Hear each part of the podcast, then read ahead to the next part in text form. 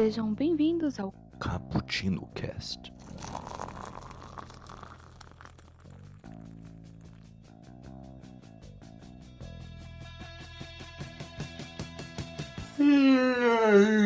Desculpa, eu bocejei aqui rapidinho. Que porra foi essa? Nossa. Eu fui bocejar aqui sem querer. Eu nem, eu nem vou falar que eu- quem eu achei que você ia tentar imitar, mas nossa, que sorte. Ai, não, não, que uma preguiça aqui.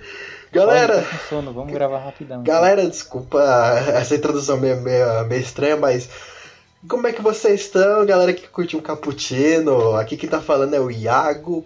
E hoje a gente vai fazer a segunda parte dos filmes, dos melhores, piores filmes de 2017.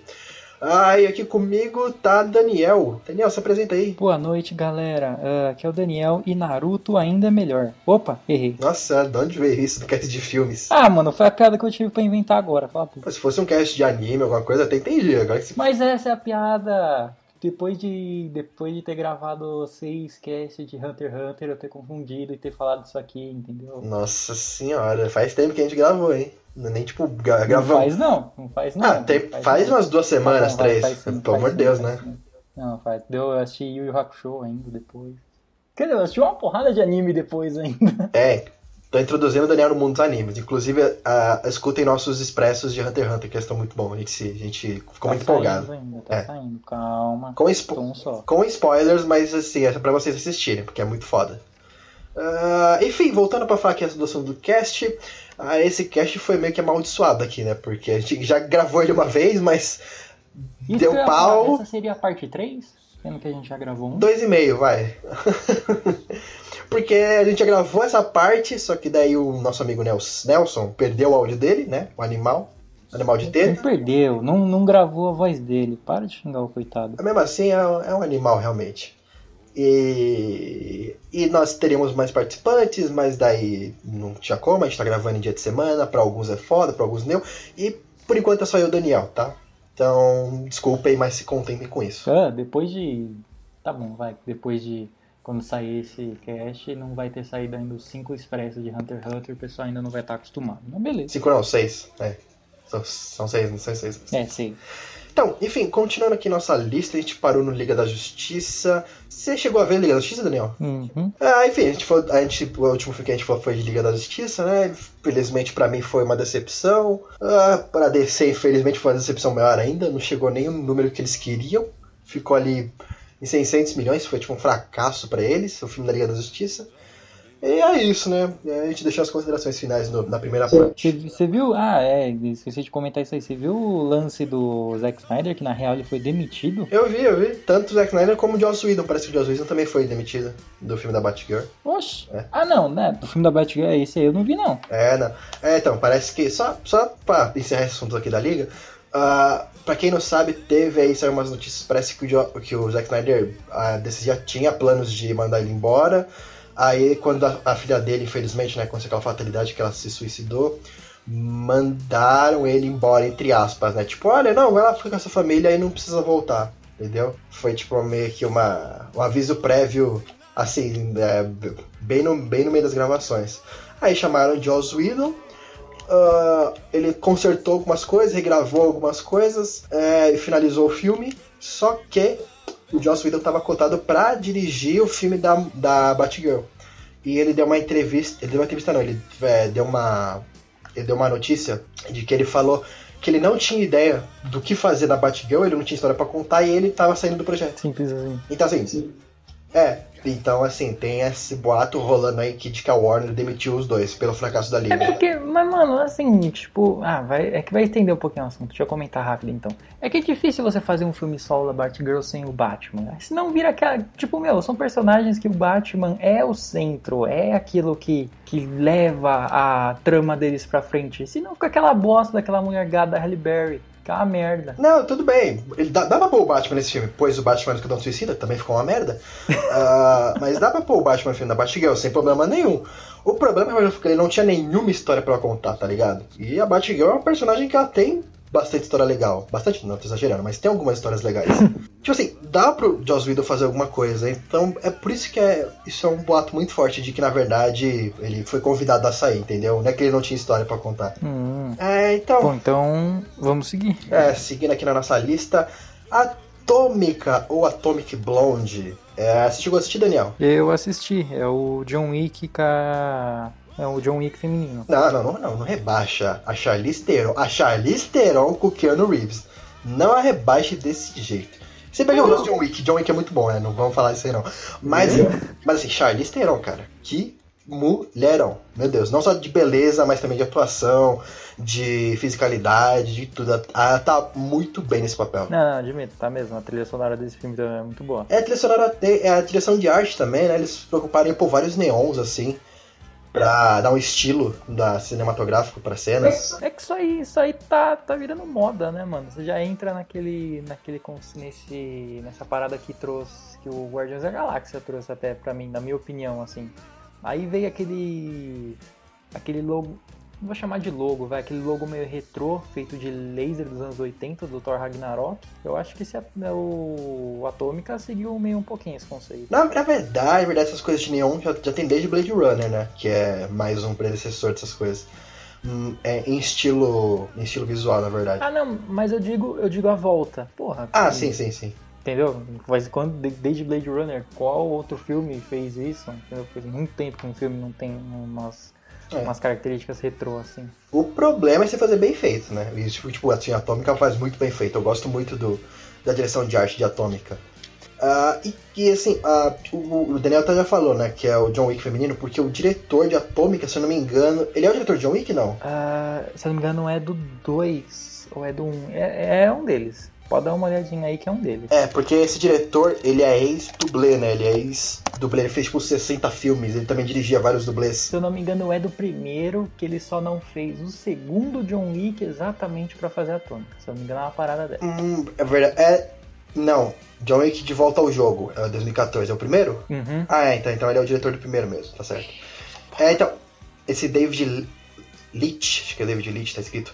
Ele. Então, ele, é- ele era du- ex-dublê e coordenador de vários dublês, assim. Ah, então, tipo assim, o cara manja muito de. de coreografia, essas caras, de porrada, essas coisas. De, de porrada, o ângulo pra dar aquela porrada falsa da hora. Ele manja fazer um plano sequência, que é o mais importante pra você acreditar numa porrada, né? Também. Então, cara, a- é, é muito bom. Tem uma cena na Atômica, que, pra quem não assistiu ainda, ela é um plano sequência de que ela tem que proteger uma determinada pessoa ali, de uns. de uns. de uns espiões. E, cara, ela entra num prédio e começa um plano sequência fenomenal, assim, sem. Na verdade tem cortes, mas eles são muito discretos, você quase não percebe eles. Cara, sim, perfeito, toda a coreografia, a luta, a luta parece muito verossímil, sabe? Parece que realmente a Charlize Theron tá apanhando de verdade, sabe? Você, o filme te engana muito bem nessa cena. Sério? É. bom, é bom, mas eu te... Oi?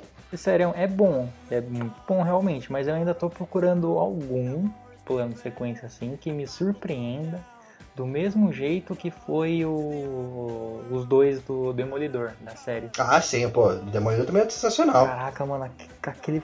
Puta que pariu, quando eu vi aquele, aquele segundo episódio, ele sentando o pau nos carinha no corredor, eu falei, caralho, que foda, mano. Aí os caras me chegam na segunda temporada com ele descendo o prédio, sentando o cacete nos caras, eu falei, caralho, mano, no terceiro vai ser o quê? Só, Ele entrar no porta-aviões da Shield sentando cacete em todo mundo? só, só abrindo um leve parênteses aí que você falou de, de, da saga da Marvel. É tão foda, né? Você vê a primeira temporada do Demolidor tão foda e depois vai decaindo com as séries da Marvel, né? Ah, é. Que Você é. tem Jessica Jones, que é legal, aí você tem Luke Cage, que é mais ou menos. Você tem Punho de Ferro, que é uma merda. Eu não assisti Jessica Jones só porque eu não conheço ela muito, admito. Porra, mas a Jessica Jones é uma puta personagem. Leia, leia Elias, já que você tá voltando a ler os livros, lê Elias. Depois eu te, depois eu te mando o link. Mas enfim.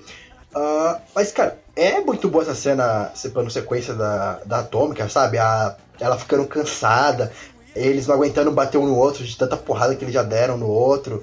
Sim, cara, é o plano sequência, você fica se perguntando, sabe, como que ele fez aquilo? É muito, muito bom. E polêmica, aquela cena no finalzinho, necessário ou não? Não, não é não. É, Atomic é muito bom assim até a meia hora final, que daí tem uma. dá- É um pouquinho corrido, você não entende muito bem como ela. Entende, né? Mas é meio forçado um pouquinho o final. Aí tem aqueles 10 minutos sobrando, que é um outro plot twist dentro de um plot twist, que eu achei necessário, sabe? Eu achei que o filme tinha acabado. Puta legal, acabou. Daí ele, não, continua. É, Não, continua. Ela, não, é o que você achou? Saci fufu, yeah, yeah, yeah. sabe, não precisa. Eu já vi isso aí. eu já- não precisa, já vi o filme. Acaba, logo. Né? O filme tem um final bom, mas não, ele quer empurrar o outro na sua goela. É, o Nelson gostou do final, eu, eu acho que é desnecessário, mas assim, continua. Ah, então é isso. Atômica é um ótimo de ação. Próximo. Lego Batman. Ah, próximo filme. Esse pegou de surpresa. Como esse filme é engraçado. E o Daniel, o Daniel não tinha assistido ainda. A gente, eu e o Nelson falando pra ele, assiste, pelo amor de Só Deus. você, o Nelson não tinha assistido ainda, eu Ti- acho. Tinha sim, ele, que- ele que me indicou ainda pra ver. Foi? Foi? É, gente, sério, é um filme do Lego, mas assistam, sério, dê, dê uma chance. Esse filme é muito engraçado. E tem muito easter egg. Sério, tem easter egg a, a dar com pau, assim. Tem aquela sua fase esquisita dos anos 60 e o Adam West, aquela dancinha do morcego. Putz, Computador de. Porque é, computador rápido, acesse não sei o que, não sei o que. A senha. Ai, droga. Batman. Batman. Ah, você assistiu dublado então? Eu assisti os dois, assisti os dois áudios. Ah, não, eu, eu assisti. Ah, não, tá certo, eu assisti dublado também. Eu assisti dublado, mas eu, é porque eu gravei mais a senha do legendado. A senha do legendado eu achei mais engraçado. Ó, não, mas assim, eu, eu, posso, eu posso admitir, pode assistir nos dois idiomas. A dublagem tá sim, excelente. sim, é. E, a, Verdade. e o legendado também tá ótimo. Só tem ator foda. É porque. Qual é a senha? Iron Man sucks! É, não, Tipo, pô, eu achei que, achei que eles iam fazer piada com algum personagem da DC, sei lá. Da própria DC, né? Gente, assim, é uma historinha Lego com super-heróis, beleza, focado no Batman. Mas assim, é, é tanta coisa, é tanto easter egg. Tem o final ali, né, que. É aquele final que ele vai enfrentar vários monstros. Cara, é Doctor Who, é Senhor dos Anéis, é Star Wars, é. Putz, Vem- pode crer, né, mano? Tem, o, tem a Torre do Sauron. É, Aventureiros do Bairro. Aventureiros do Bairro Proibido.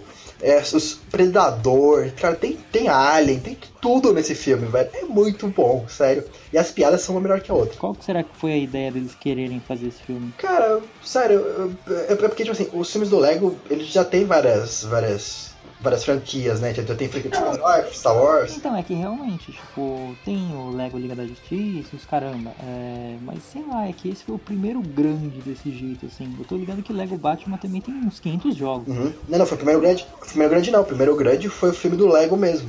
Que também é muito bom. Não, não, não, mas eu digo de super-herói. É que isso que eu Ah, ia falar. Será que esse do. Será que eles tiveram uma ideia de fazer um grande assim do Batman pelo sucesso que ele fez ao aparecer no Lego filme? É, pois é, acho que eles quiseram pegar um impulso aí da. Que em 2017 ia lançar muito filme da DC. Eles quiseram pegar um, um impulso aí nisso. Muito filme da DC não, é essa Liga da Justiça e. E qual outro? Nossa Mulher Maravilha. E cara, é uma curiosidade, eu até esqueci de falar na outra parte que a gente gravou, mas não foi pro ar. Sabe quem que é o diretor desse, desse Lego Batman? Quem? É um, é um diretor, Chris McKay, ele já fez Frango Robô. Você lembra? Caraca, um robô, mano. Era zica. Ele, fa- ele era diretor de várias temporadas de Frango Robô, inclusive fez o filme do Frango Robô, que é muito engraçado. Falando Frank roubando. Então. É, então, então cara, assim, é- é- é- ele sabe trabalhar muito bem com comédia e comédia com referência, sabe? O Capitão América tem um infarto vendo esse filme. É muito bom, cara. A, a- a explicação de onde veio o uniforme do Robin foi. é, acho que foi. Nossa, juro pra você, eu chorei dar risada. Coringa apaixonadão pelo Batman. Por que você não me nota? Não sei o quê. É, nossa senhora, cara. O, o Alfred deixa o Batman de castigo. Aí o Batman. Rápido, Alfred, me livra do castigo, eu tenho que lutar contra os vilões. Ai, cara, esse filme é muito bom, velho. Sério, gente, assistam, pelo amor de Deus. É o Batman, nossa. Esse, ba- é, é o melhor Batman do cinema. É. Mas será que as criancinhas, assim, que não tem muita noção dos, dos, dos easter eggs que tem nesse filme, gostam? Então, eu fui assistir esse filme com meu sobrinho no cinema. Ele tem 12 anos. Ele gostou do filme, só que eu gostei mais que ele ainda. Porque eu peguei todas as referências. Eu vi ali o- os robozinhos do Doctor Who, falei, ah, caralho, não sei o que, eu o braço dele, ele, ele nem, nem se tocava o que que era. A torre do Sauron, assim, surgiu, eu falei, nossa senhora, Senhor dos Anéis, Gustavo, ele, é, é, tio, não sei o que, tipo, para. Eu tava muito mais empolgado que ele vendo o filme. sobrinho te chama de tio? É, me chama, né? De tio? Ele é meu sobrinho. Isso não faz você se sentir velho? Sim, mas vou fazer o quê? O meu irmão teve ele quando eu tinha 11 anos. Caraca, É, então. acho que eu mato minha sobrinha se elas me chamarem de tio. Até meu sobrinho do Canadá que chama eu de tio, com sotaque francês, é mais bonitinho. Próximo filme. Ah, então, assistam Lego Batman, é muito bom. Assistam com seus filhos, pode assistir tranquilo, é muito bom ele. É, e se vocês forem mais velhos, vocês vão pegar muita referência. Ah, próximo filme, A Bela e a Fera, esse você não viu, né? Esse eu não vi, eu tenho melhores coisas pra fazer. Muito bom. Você fez, fez certo, eu fiz de trouxa mesmo. ah, cara, sério, e, e pior que eu já falei isso pro Daniel, acho que no WhatsApp. Eu falei, não foi eu já falei no WhatsApp, eu falei no, no outro cast. Melhor que esse filme é a montagem que eles fizeram, é a Lord Voldemort. Não, The Beauty and the Lord Voldemort na internet. Fui lá, Zé. Mano, como Que eles foda. substituem todas as cenas da fera nesse filme e põe o Lord Voldemort, né? Que é a atriz que faz a, a Bella nesse filme é, é a Hermione, né? Cara, mas ficou perfeito, sabe? Ficou uma montagem perfeita. Mano, o encaixe que os caras fizeram do Voldemort, tipo, no cenário do filme Bela e a Fera, você fala, mano, eles tinham que contratar esses carinha pra tirar o bigode do super-homem. É, cara, tem uma cena que a. Tem uma cena que a Bella vai descer a escada e ela a mão do Voldemort assim, cara. Ficou, tipo, muito perfeito, sabe? Eles descendo. E, tipo, Demais, demais. é assustador, mas ficou muito bom, juro pra vocês. E assim, falando do filme em si, ah, então, olha, o primeiro filme, que é animação, foi indicado ao Oscar de melhor filme na época.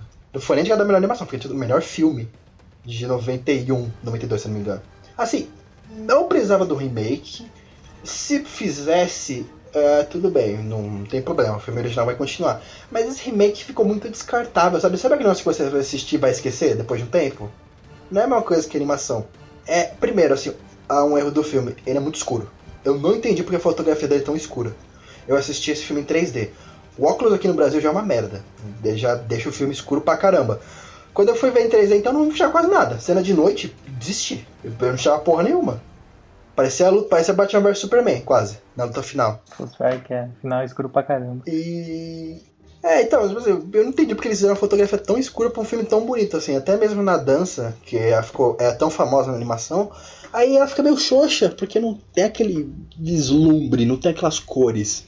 E assim, e também outro erro do filme é a montagem e a edição dele. Cara, é, é, é uns cortes grotescos, sabe? Acho que você editando faria melhor, sabe? Isso que você nem edita vídeo.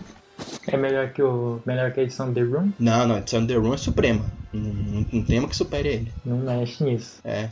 E cara, se- aí também a geografia do filme é muito estranha, porque a Bela tá na cidade, falam que o castelo é longe. O pai dela demora tipo um dia pra ir pra lá. Ela vai numa noite pro castelo também, sabe? Os cidadãos vão em cinco minutos quando eles vão caçar a fera. E depois eles explicam muito. Vale a pena, vale a pena esse filme, se caso você quer assistir, pelo LeFou e o Gaston. Um amigo meu falou que o. É, é o Lefou, o gordinho? É, o gordinho. Gordinho. Ele falou que por ele ser gay, ele ficou muito estereotipado. E esse meu amigo é gay. Nossa, eu não achei. Ele falou que ficou um pouquinho. Cara, não, porque, porque o LeFou na animação ele já é gay já, né? Só que ele não é, ele não é tão evidente assim. Nessa animação ele tá, ele tá sutil, ele não tá uma bicha louca, sabe? Ele tá, ele tá, ele tá muito Não, sutil. não, não. Não tá uma bicha louca, mas assim. É, o Nelson falou. Mancada. Não o Nelson, não. É, meu amigo falou que ele, ele. Não é que ele fica uma bicha louca, mas eles querem que você perceba que ele é gay, entendeu? Ah, sim, sim, é. bicho. Então ele tem um jeitinho, tem assim, assado e tal. Sim, é porque na animação era muito escondido. Tipo, você sabia. Se você vê mais velho, você entende ali que o LeFou ele tinha uma queda pelo Gaston na animação. Mas, tipo, não fica, não fica na sua cara. Nesse, se uma criança vê, ela já entende mais, ela já entende mais ou menos, isso é verdade. Eles dão uma pinta a mais pra colocar assim, olha, esse personagem é gay. Sim, não incomoda, sério. O, o filme nem foca neles, ele inclusive é um dos melhores personagens que tem. O- é sério, quando o Gastão e o LeFou aparecem, eles roubam a cena inteiramente. É mais legal você ver o filme deles do que ver o filme da Bela. Cara, nossa senhora, é, esqueci o nome da atriz também, é a Emma Watson. Cara, como ela. Como ela tem cara de antipática. Nossa senhora. E- e- Por quê? não, não. Ele é embaixadora da ONU, mano. Ah, Como é que você fala uma coisa dessa? Ah, nossa, meu Deus. Deu um prêmio pra essa Isso é menina. recalque, hein? Só porque você fez RI até agora não é nada. Ah, se eu fosse, o- se eu fosse o ator que. Se eu tivesse ganhando a grana que ela ganha, pô, realmente teria muito inveja. Mas enfim, não, é, não, é porque ela é muito sem sal. Nossa, ela é, ela é muito fraca. Sabe? Ela, ela, ela não rouba o filme, ela não, não, não, tem um magnetismo nela. Como tem, por exemplo, no, no, no Defoe e no, no Gastão. É que, é que eles, tão, eles são tão divertidos, eles levam tão o filme nas costas que você esquece da Bela o filme todo. Você, tipo, você, não, não, sai, sai desse romance com a fera, volta lá pros dois lá que tava mais engraçado. Já dizia a grande filósofa Glória, é, Glória Pires, eu não assisti, não posso opinar. É. Eles dois e o Lumière e o Clockworth, que é o que é o Ian McKellen e o, e o Ian McGregor.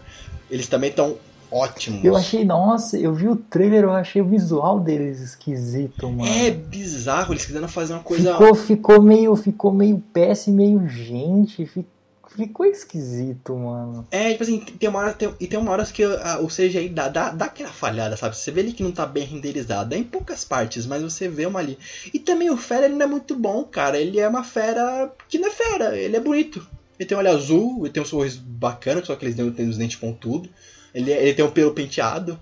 Sabe, você, pô, eu vou ter medo dessa Cara, a animação também é assim, mano. É, animação é, mas, porra, ele tem chifre, ele, os chifres dele são bem mais assustadores, ele tem um beição. E na animação dá pra dar uma disfarçada melhor. Né? Aí, lembra, é, lembrando que esse não é o primeiro remake, né? É, tem mais. Tem inclusive um remake francês, né? Pera, eu já não sei se é esse que eu tô pensando é esse francês aí que você falou. O francês é mais sombrio. Não é tão bonitinho quanto esse. Não lembro que eu também não assisti, eu só sei que existe. Ah, tá, tudo bem, mas enfim. É, mas enfim, esse remake é um, ele ficou com um negócio de ai, não precisava, sabe? Tem animação ali e tá, tipo, muito. E, tipo assim. Assiste a animação que é melhor então. É, Bom. tipo assim, se fosse fazer um remake, trazer alguma coisa de novo. Esse aí não trouxe muita coisa assim nova. Acaba, começa, é tudo do mesmo jeito e é um pouco mais confuso até, um pouco mais mal feito. Então, plano pro próximo filme, na verdade não, porque o próximo é Star Star Wars que é finalista. É Star Wars, tem cast próprio, é o número. Você sabe qual é o número? 17. Não, do número do cast? Não, não lembro. Né? Do. Do. É, do cast de Star Wars. Eu não. É, gente, Caputino Cast Star Wars, vai estar tá ali. É, Foi uma tá puta discussão bacana. É, metade odiou, metade gostou do filme. Uh, 16. já. É assim mesmo? já. já. É um filme original da Netflix do mesmo diretor de Memória de Assassinato, é um filme coreano. Eu não assisti. Tudo bem, eu comento desse, pode deixar. Assisti tudo. Eu sou foda. Eu assisti tudo. A lista é sua, né, caralho? Lógico que você assistiu tudo, é, porra. chupa. Enfim, é um filme sul-coreano produzido pela Netflix que ele é muito crítico a respeito do de comer carne e tal, dessa indústria de alimentícia que mata os animais e tal. É a história de uma menininha que ela tem um. Tipo assim, uma empresa que faz alimentícia, ela começa a criar porcos geneticamente alterados que são, tipo, gigantescos, tipo assim, muito grandes. Que a carne deles é muito mais suculenta tal, e eles começam a distribuir os porcos ao redor do mundo para eles serem criados com uma forma assim de tipo, olha, estamos cuidando dos nossos porcos geneticamente alterados. Só que nós vamos pegar eles depois para matar e fazer carne. E a história de uma menininha na Coreia do Sul que ela fica com um dos porcos, acho que o, é, é, o dela acho que é um dos últimos, e ela tem que proteger para salvar o amigo dela. Ela faz dinheiro, faz um monte de coisa, ela não aceita, e eles acabam roubando o porco dela, ela acaba indo atrás, tal, com um grupo, um grupo ativista pelos direitos animais, tal. O filme é, é bom, cara, o filme é muito bom, eu gostei pra caramba, e ele inclusive gerou outra polêmica que é se filmes feitos por streaming ou qualquer outro veículo que não passam no cinema são realmente filmes. Que não seja cinema. E teve até aquela polêmica lá do David Lynch, né? Que ele, era, que ele é um dos. David Lynch não, do Almodova. Que ele é um dos juízes lá de Cannes que ele falam que ele vaiou o filme, que ele não chegou a não assistir e tal, mas depois no final, todo, quando todo mundo viu, todo mundo gostou tal. Esse filme deu tipo, uma puta polêmica na época que lançou. É, eu lembro que muita gente xingou, eu lembro de ver as matérias de que foi vaiado e tal. É. Eu lembro mas, disso. Mas falei o que, que você ia falar. Tem até uma zoeira dessa assim no, no South Park, mano, tem um episódio que é muito épico. Que os japoneses eles ficam com raiva, é, eles são com raiva do, dos ocidentais, porque eles. É, é, não lembro quem contou para eles que foi os americanos que explodiram a bomba atômica, né? Então eles querem vir e matar todo mundo. Aí os, os moleques fazem uma montagem, eles colocam no, no negócio que derruba para abrir as portas as bombas cair, uma vaca. E quem tá pilotando o um avião é um frango. Aí eles mandam isso para eles. E eles vêm, só que em vez de eles matarem os americanos, eles começam a exterminar todos os, os frangos e as vacas que eles encontram. animais. Aí o, Randy Marsh lá, que é o pai do Stanley, fala: Pronto, agora eles são os normais, como nós. Foi muito mal, Cara, mano. South Park é muito escroto, meu Deus. É muito escroto, mas eu gosto pra caralho de South Park. Puta que foda. Próximo que também é decepção: Alien Covenant. Já Ah, rapidinho, antes de você falar de Oli Covenant, só deixa eu dar um recado final nesse, no, no Auction. Ele é um filme do diretor coreano John Woo Bong. Não sei se tá certo, eu não sei falar coreano, me desculpem.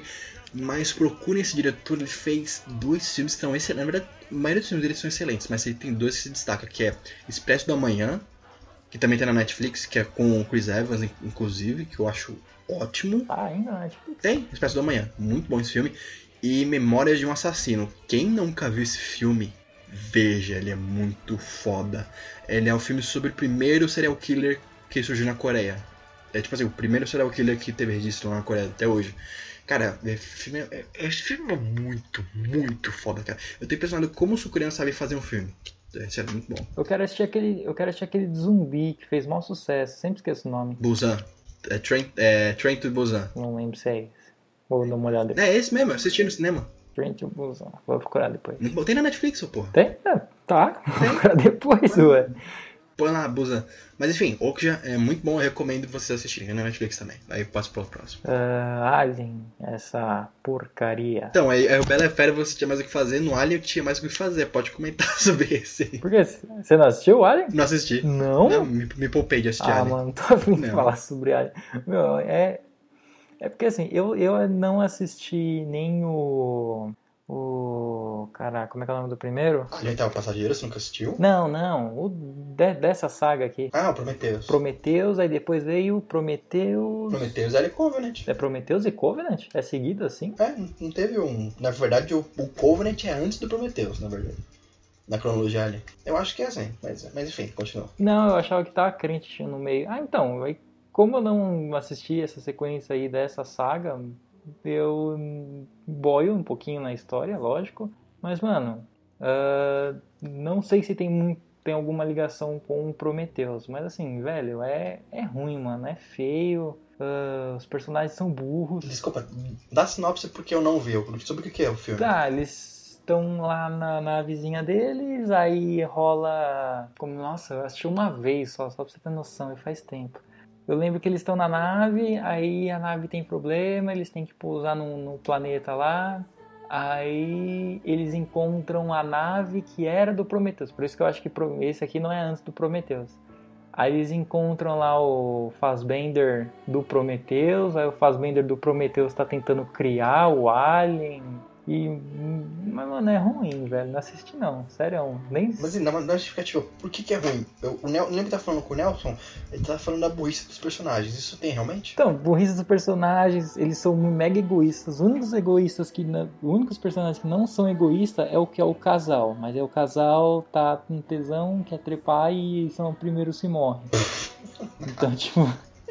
Não, vai, tá bom, vai. Não são os primeiros que morrem, porque na hora que o Alien tá meio nos seus estágios iniciais, ele já mata ali um- umas duas mulheres, que aí já é a parte egoísta do filme, que uma não salva a outra. Ah, mas esse filme, ne- nesse quesito assim, de ver o Alien crescendo e vai matando, vai evoluindo, eu achei meio com aquele vida, sabe? Uhum, que inclusive é, é bom, é bom vida. Não, também não assisti, porque eu achei muito parecido com o Alien quando eu Não, vi o é- trailer. É, é, não, ele, ele é uma mistura de Alien assim com. com. Como eu posso comparar com outra coisa? 2001? Não, ele é, não, é basicamente ele 2001, muito na frente do Alien. Caraca. Não, não, é, não, não, não, não, desculpa. Não, é, não, não, desculpa. É, é Alien e o Enigma de Outro Mundo. É muito bom. É uma mistura dos Ah, dois, mas tipo assim, ele é bem feitinho, sabe? Ele não é, é 100% cópia, mas ele é, mas ele é bem feitinho. É Hum. gostoso de ver. Enfim, ruim. A atuação do Fassbender não tá lá essas coisas, só em algumas cenas. Pô, rap- rapidinho, só dando um outro parênteses aqui.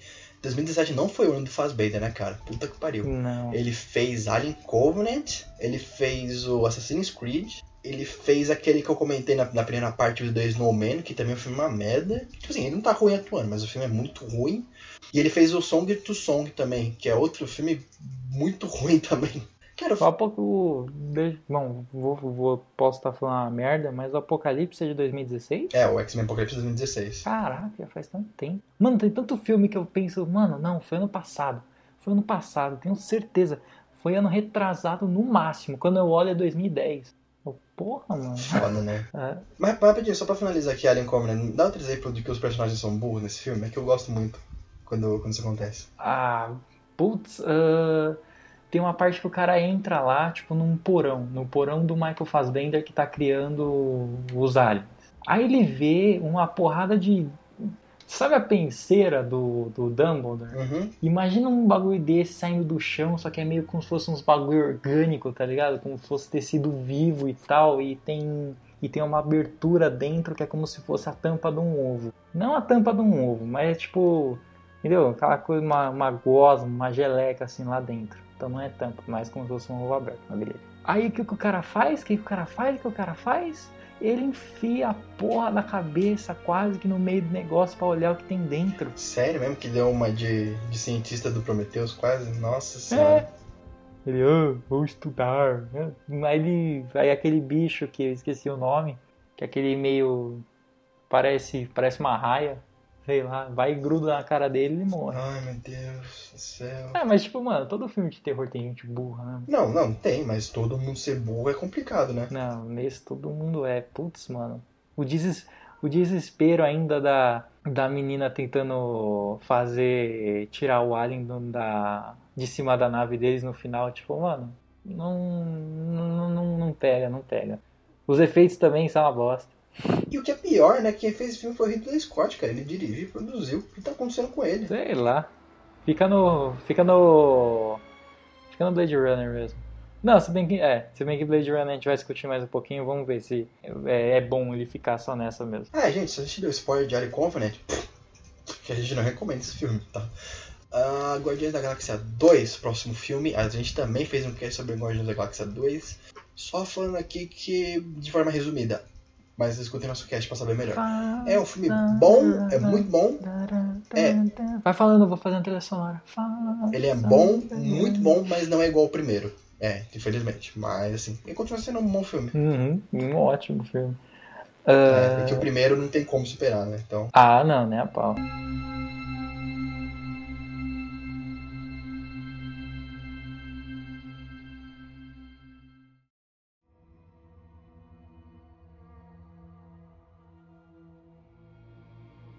Ah, 13. mu- Deixa quieto, pensando num negócio aqui. Mulher Maravilha. uma. A gente gravou o de Mulher Maravilha, né? Wonder Woman! Acho que não, né? Então, falando Mulher Maravilha, cara, sim, que a gente já falou de Liga da Justiça, mas assim, foi uma, foi uma alegria tão grande você ver na Warner fazendo um bom filme, né? Depois da trilogia do, do Nolan. Você fala, caralho. Pena que foi o último, né? É, então, você fala assim, caralho, finalmente um filme bom. Não, calma, é. Tá tendo exibições testes de Aquaman e o pessoal tá gostando. Então, É? assim, rezando pra Deus que James Wan tenha salvado a DC. Pô, louco. É, né? Dá também, né? Também que a, a, a DC parou, que, parou com essa porra de, de querer correr atrás do prejuízo. que Mas será que no filme, mas será que no filme do Aquaman ele também vai nadar de calça jeans? Ele, ele vai precisar fazer bolha de, bolha de ar pra falar. Tá no meio do mar. Não, eu tenho que fazer uma bolha de ar aqui rapidinho pra conversar. No meio do mar. Não, não, vamos É. conversar, peraí. Ele manda mensagem, ele faz uma bolha, ele fala nela e joga pra outra pessoa, assim. Só aqueles. Será que o Jason Momoa vai parar de ser o Jason Momoa e fazer o Aquaman de, uma vez? Nossa. Ai, meu Deus. Vai, volta aqui. É, né, volta maravilha. maravilha. Então, assim, enquanto a, enquanto a Warner ainda tinha planos de, de um universo, assim, da, da DC Filmes, que poderiam dar certo, fizeram Mulher Maravilha. Cara, Mulher Maravilha, basicamente, é ela, a origem dela, contando a origem dela da de Temícia, daí participar da Primeira Guerra, se apaixonando pelo Steve Trevor e caramba, quatro. E o filme é muito bom, com o terceiro ato é deplorável. É, não, sim, realmente. E, mano, a primeira coisa, assim, duas coisas, né, que eu tenho mais de- não vou dizer em destaque, foi quando, quando saiu Batman vs Superman, que aí tem, tem a foto dela. Na hora que eu vi o Chris Pine na foto, falei, pronto, já sei que ele vai estar no filme dela. Então, tipo, que aquilo meio que já entregou um pouquinho do que, que vai acontecer. Já imaginei que ia ser alguma coisa na Primeira Guerra, E blá blá blá blá. É, é, por quê? Porque essa é uma, da origem, uma das origens dela, né? Então, assim, não é muito surpresa que eles basearam nisso. Não, então, realmente, por isso que é um erro da DC de ter feito o primeiro filme onde ela aparece, depois vai mostrar a droga da origem. E outro, mano, quando esse filme terminou, eu fiquei numa sensação de tipo, velho, Capitão América, sabe? É, cara, sabe, vamos ver aqui um outro parênteses, só pra falar da, da Warner, deve ser uma questão hoje em dia, aproveitar que teve muita notícia. Cara, assim, eu não sei porque eles estavam com- tanta sede ao pote, sabe? Eles tinham a faca e o queijo na mão pra fazer um puta filme. É, não na Mulher Maravilha seja um puta filme, mas assim, é, eles fizeram Man of Steel, foi dividido a experiência do pessoal com Man of Steel. Beleza. Aí eles iam fazer o Man of Steel 2. Ah, tiraram esse projeto pra fazer Batman vs Superman. Olha, já tá introduzindo Batman sem nem ter filme dele ainda. Tipo, que ele Uhum. não se contar com a trilogia do Nolan. Você, tá bom, pode ver uma coisa de legal. Aí vai ser baseada na HQ do Frank Miller, o Cavaleiro das Trevas. Porra, Cavaleiro das Trevas é justamente a última história que tem que ser contada do Batman, justamente quando o Batman se aposenta. Você não tem que contar essa história só porque tem uma luta foda deles dois no final? Não tem. Aí chega e fala assim: não, vai ser Batman vs Superman, a origem da justiça. Ou seja, vai ter o surgimento da Liga da Justiça. Vai ter mais um filme do, vai ter o filme do Superman, do Batman, os dois lutando com a Liga da Justiça. E mais o vilão. E mais o Apocalipse. Cara, é muita coisa num filme só. Aí eles fizeram essa, essa, essa, essa cagada sem, sem ter apresentado nenhum outro personagem. E depois já iam fazer a Liga da Justiça logo em seguida. Cara, por isso que não. Sabe, por isso que não foi pra frente. Ela- Eles tinham tudo pra fazer um. Um universo foda. Eu só, eu só não entendi. Eu só não entendi também essa mudança drástica que eles fizeram no Lobo da Steppe. Ah, não, não é mudança. Que é muito mal, mano. Então, assim, comparando com o que foi aquela cena deletada lá do Batman vs Superman, tipo, velho, pra que fizeram daquele jeito? Então, ele é um puta bicho alienígena, esquisitão, ele parece um dos ETs do Guerra dos Mundos lá do Steven Você tá Spielberg. falando de qual? Do Apocalipse ou do. Do Lobo da Steppe? Do, não, do Lobo da Steppe. Do Lobo da Steppe ele aparece Ah, no, numa no cena filme da deletada. No filme, no filme da Liga, né? Uhum. Ah, tá. Cara, assim, eu, eu não entendi nem por que, que tinha o Lobo da Steppe nesse filme. Porque ele é um puta. Tá, ele é o tio Darkseid, mas ele é um puta vilão whatever, sabe? No filme mesmo, nos quadrinhos ele é mais ou menos. Ele, é, ele aparece de vez em quando, não é tão aumentador assim. E, tipo, mano, eu achei. Assim, no. Na, é, é que isso é mais a Liga da Justiça. Nossa, a gente fugiu muito da Mulher Maravilha, mas beleza. Ah, Ah, não, calma, é tudo do mesmo universo ali. é, também. Ah, tipo, é muito fácil pra ele, velho. Porque ele, ele só teleporta lá no. tá perto do cubo, per- pega o cubo, aí o pessoal vai tacar shuriken nele, ele faz jutsu de substituição, vai pro outro cubo, pega outro cubo e. Tipo, mano, tá muito fácil isso aí. É, não, só pra não voltar à Liga da eu vou, eu vou, vou, vou voltar aqui pra Mulher Maravilha, mas só falando também de Batman vs Superman. Assim, eu tenho uma coisa pra reclamar. ah, Assim, o Snyder, ele podia ter todos os problemas dele, o Zack Snyder. Mas ele fazia uma coisa diferente, sabe? Ele fazia um filme de super-herói diferente do que era só os café com o, o feijão com arroz da Marvel. E eu gostava, assim, da ousadia dele. Aí chegou no Liga da Justiça, ficou muito genérico. Que que Joss Whedon, acho que ele mudou muita coisa. Ficou uma coisa muito, sabe, puta. Ah, já vi filme assim antes, sabe? E, pô, são os maiores super-heróis do mundo. Aí chega no Liga da Justiça, ah, na Mulher Maravilha, você tem um filme diferente no começo. Puta, ela casa Amazonas, ela indo pra guerra, eles falando sobre guerra tal. É um filme um pouquinho, é um filme de super-herói, mas é um pouquinho assim com outros temas a serem trabalhados. E, pô, você tá todo empolgado ali no filme. Aí chega no final, gente, spoiler do final da Mulher Maravilha, mas pelo amor de Deus, né? Quem não viu esse filme não, não sabe o final ainda. Ela enfrenta um, um bicho enorme que não tem nada a ver com aquele negócio. No final, ah, no final, na verdade, os homens não estão em guerra porque eles são maus, eles estão sendo controlados pelo Ares. Porra, que merda! Você dá uma solução puta Deus Ex Machina pra resolver o problema, ela, ela mata o Ares e acaba a guerra. Que merda. Aê. Cara, aquele, eu juro pra você, aquele Ares de bigode. Puta que pariu, como eu fico bravo com isso, cara. Tá tudo bem? Tudo Eu não, eu, eu ficava toda. Eu ficava toda. Porque. Eu sempre faço essas brincadeiras quando é o mesmo ator, tá ligado? Aí na hora que aquele carinha lá ele se revela que ele é o. O Ares, eu falava, não, você é o Striker, você fez o Wolverine, sai daí. Ah, nossa, é verdade. Não, nem lembro desse filme, pelo amor de Deus. Não, que é pior, cara. Eu fiquei pensando assim, tá, ele se transformou e ficou com o bigode porque ele tava com aquela aparência já.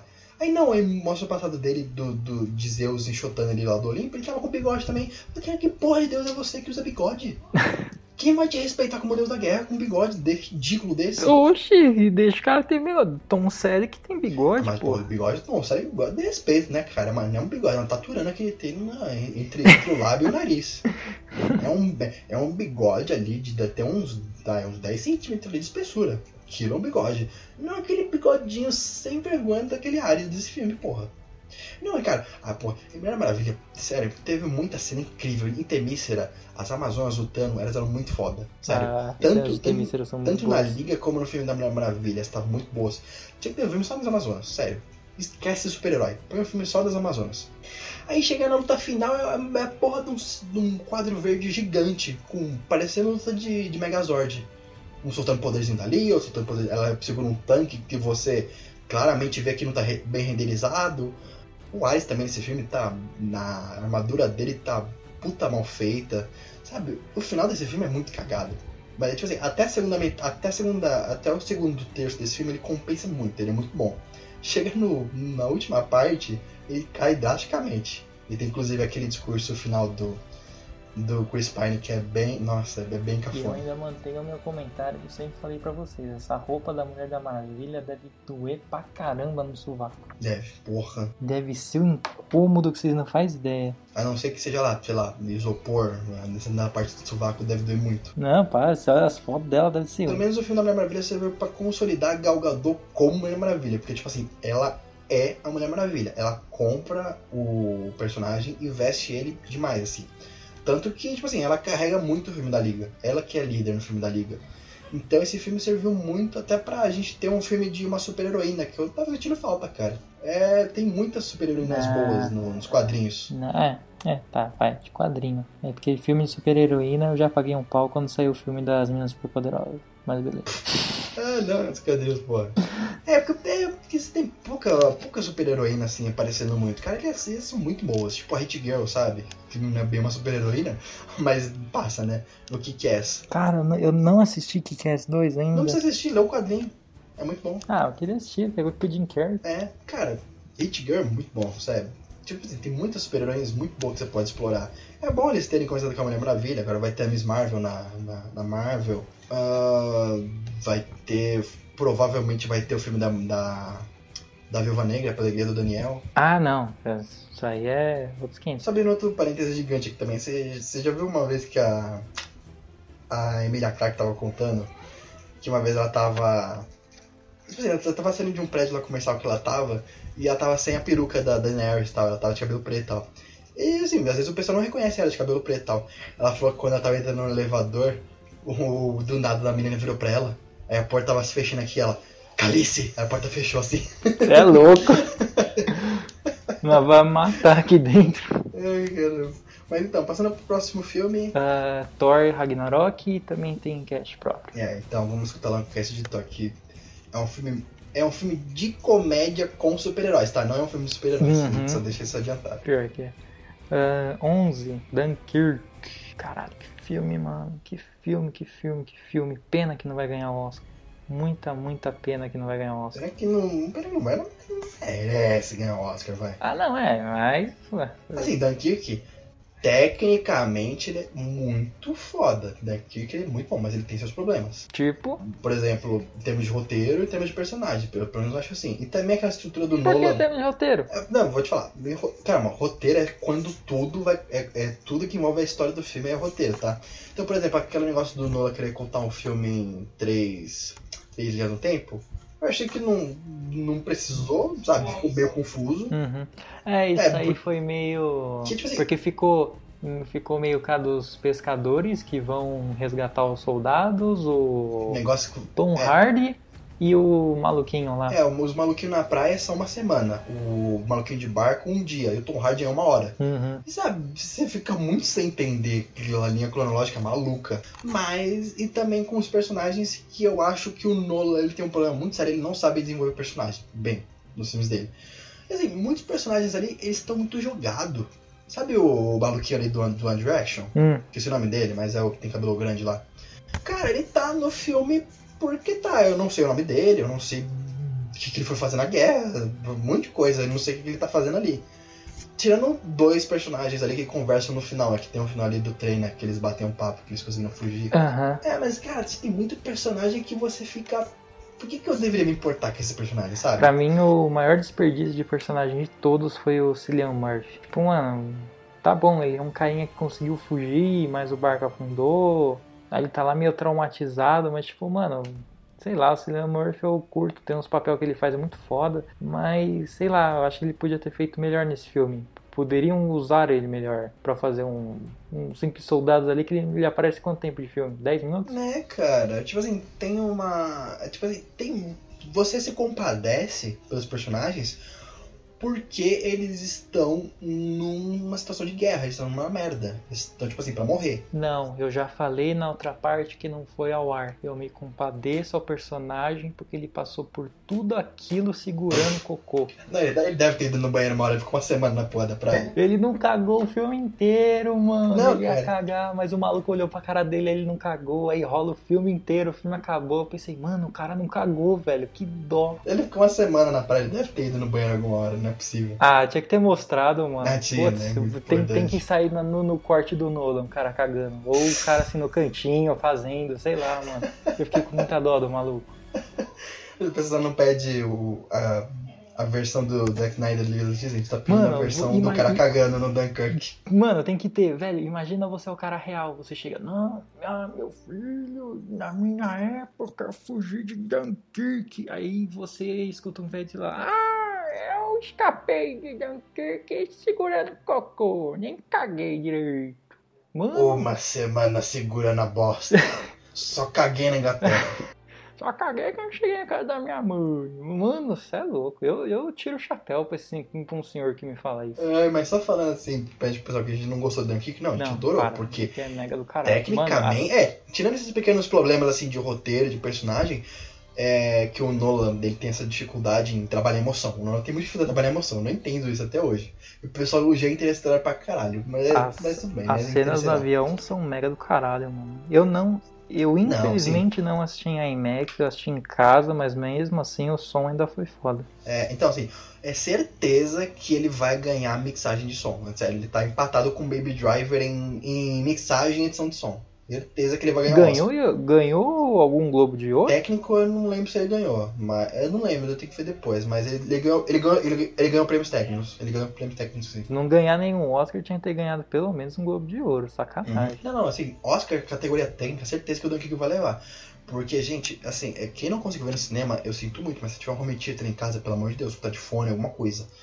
Porque quando o avião tá chegando na praia, você escuta, você literalmente escuta o avião chegando em cima de você. Sério, parece que o avião tá ali. Cara, o som é muito alto, é muito, muito alto. E, cara, todo o trabalho de mixagem de som, de, de edição, A fotografia desse filme é muito foda. Quando mostra o Tom Hardy voando, procurando os aviões, aí mostra aquele marzão do caralho. Uhum. O, o Nolan, que ele, que ele tem, ele tem neuro em fazer. Ele, ele, ele tem que fazer em efeito especial prático, ele não faz. Ele quase não usa CGI. Aquela parte deles afundando um navio com uma galera, que eles estão comendo um, pão com presunto ali na hora, começa a entrar água Uhum. pra caralho. Aquela cena é muito foda, é muito Nossa, bem aquela cena desesperadora, mano. É, cara, tipo assim, o- os caras na água, tudo escuro. Você vê, um- nossa, que desespero aquela cena. O pessoal na água, de noite, cara. Eu, eu tenho um medo muito real de, tipo assim, tá no meio do mar à noite, sabe? Você não sabe pra onde você vai, o que tá acontecendo. Deve ser um bacagaço inacreditável. Já pensou, você tá pertinho daquela porta e você vê a porta abrindo. É, cara, É tipo assim, sabe? é, esse filme, tecnicamente, ele é um primor. Ele merece todos os prêmios técnicos, assim, de ganhar. Tirando, pô, ué, tirando alguns problemas que ele tem, ele é muito bom. Com certeza tá entre os melhores do Nolan, tecnicamente. É, passando pelo próximo filme, eu fiquei muito surpreso que o Daniel viu esse filme. Gostei muito desse documentário, que é o Jim and Andy, que é o Beyond the... Qual é o subtítulo? Great Beyond. É The Great Beyond.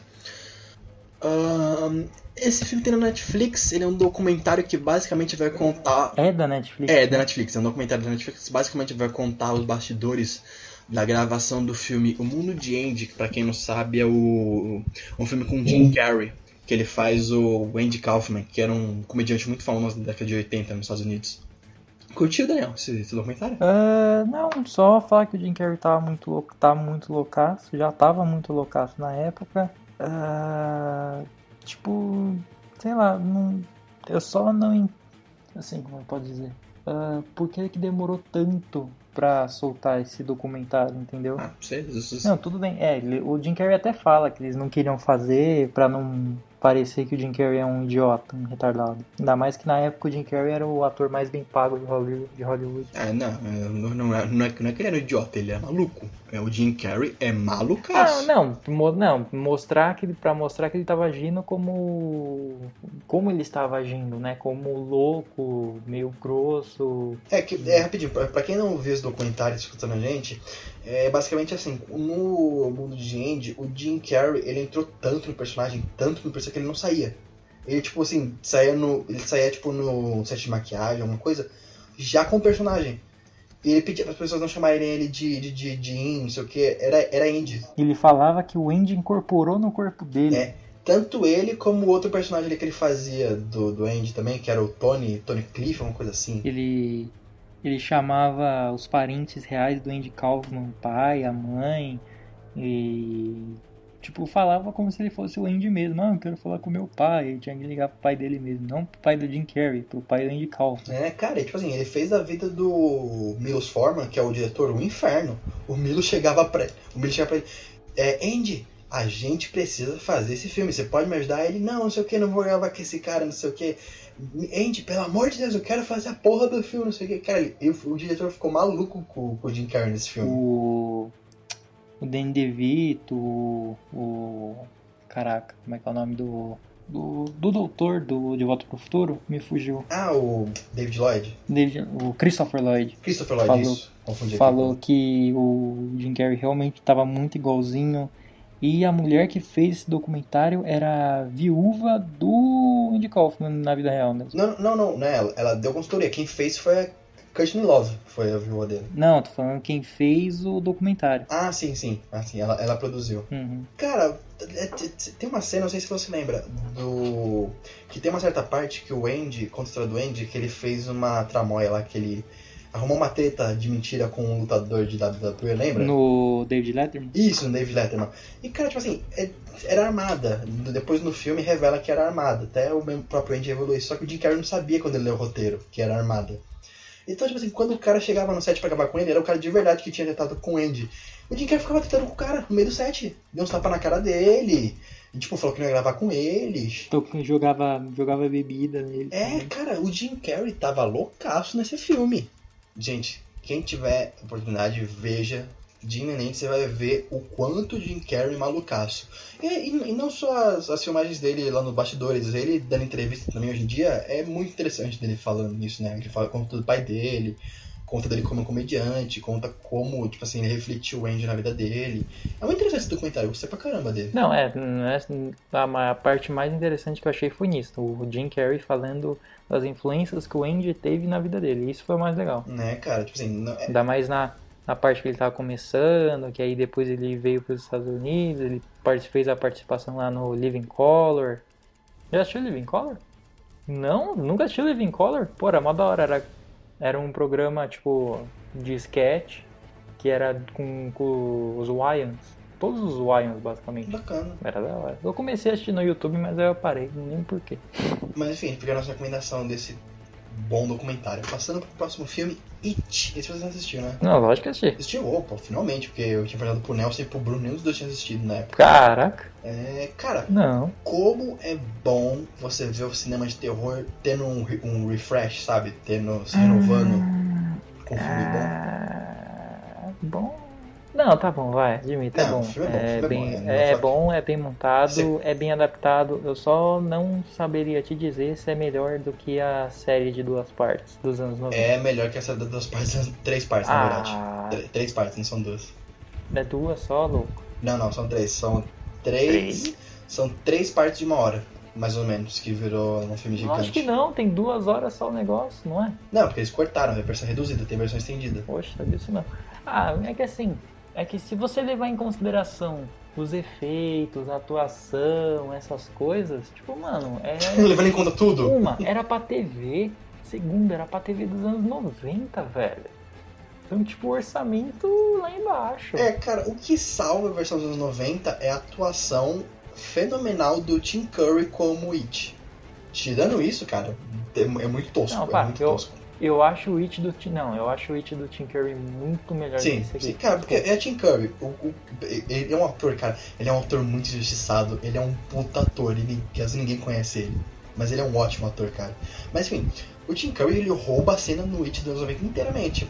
Nesse, o Bill Skarsgård, ele não faz feio. Ele é um bom It, vai. Ele não, não faz feio. Ele é um bom It Ah, ele é bom, mas é que sei lá, ele. É que você leu o livro, né? É, eu li o livro. É que assim, esse It eu achei muito. que ele tem muito mesmo sangue de assassino. Que na real não é exatamente isso que o Stephen King fez. Isso é mais representado melhor na- lá na série dos anos 90. Tipo, o It primeiro, ele dá uma bagunçada na sua cabeça, ele mexe no seu psicológico. Por isso que o que o Stan, que é o judeu, se mata quando ele é adulto e o It volta. Porque ele não quer mais encarar o It de novo. Bom, dei spoiler. É bom, tá aí.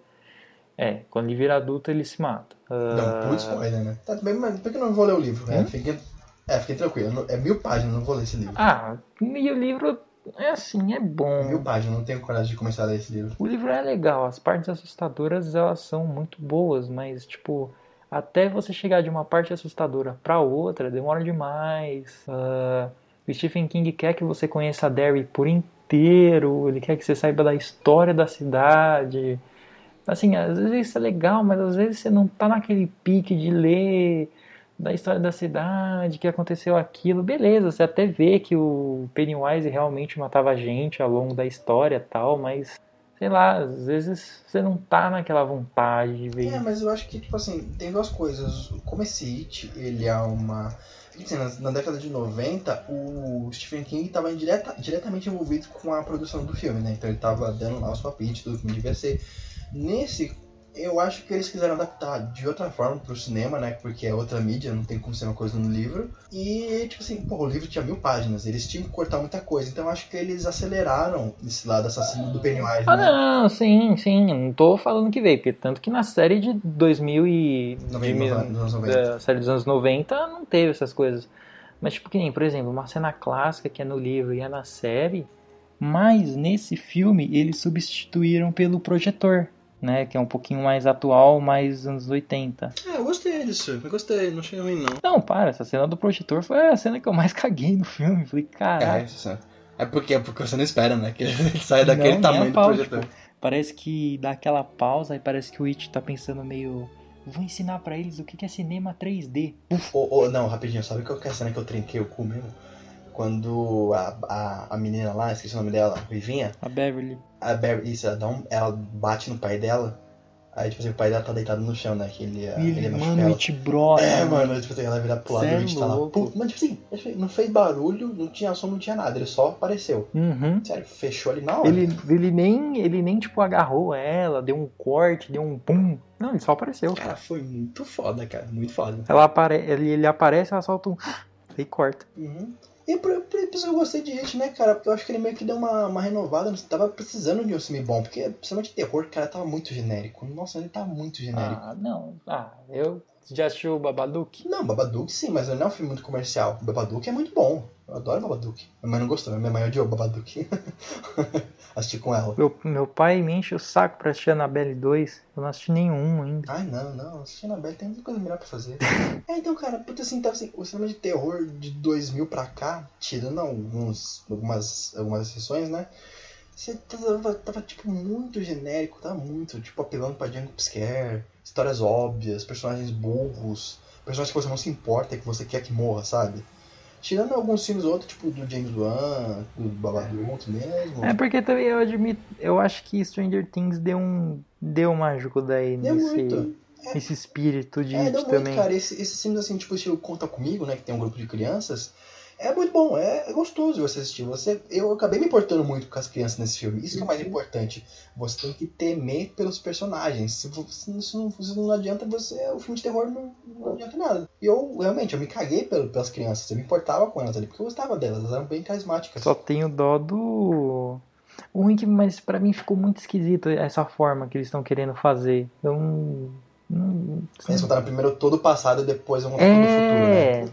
Que no livro eles, eles fazem vai e volta, né? É, eles ficam sempre lembrando dos eventos e tal. E tipo, eu não sei como é que vai ficar quando eles forem adultos e ele tipo, for uma cena que ele tem que lembrar. Vai passar batido, voando? Ah, eles vão ser no diálogo. Ah, lembra que aconteceu tal coisa, tal coisa? Pode, tipo, um flashback ou outro. Mas, enfim, me, é, me tira uma dúvida, porque todo mundo fala isso no livro e que não teve no, no filme na hora. É coisa rápida.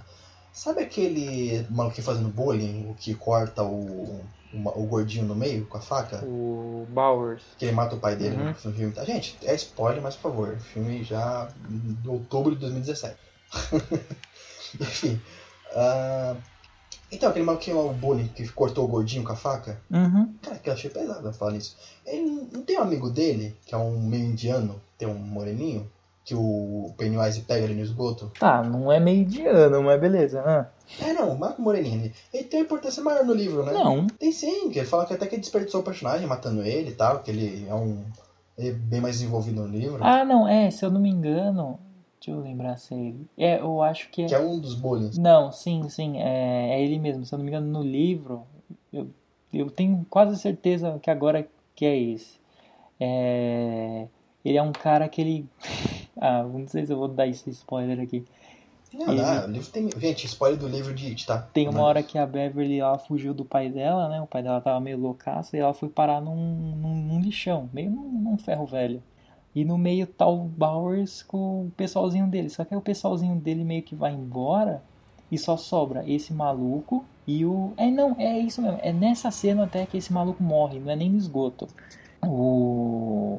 Aí tá, o- fica o Bowers, que é o chefão dele, e fica esse maluco. E esse maluco meio que dá uma pegada na bigola do Bowers, bate uma pra ele, e o Bowers meio que gosta. Ah, eles são gays! Puta que foda! É, o cara fica meio gay, mas o Bowers fica meio naquela, ah, não sei o que, você fica a fazer isso de novo, tibado, não sei o que. Ah, mas você gostou, ah, não gostei não, você que é louco, não sei o que.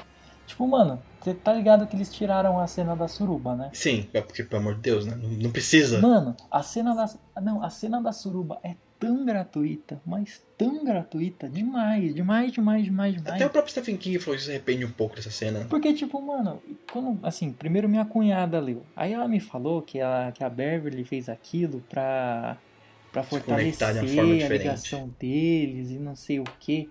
Aí eu pensei, bom, então é a primeira vez que eles enfrentam o Pennywise, né?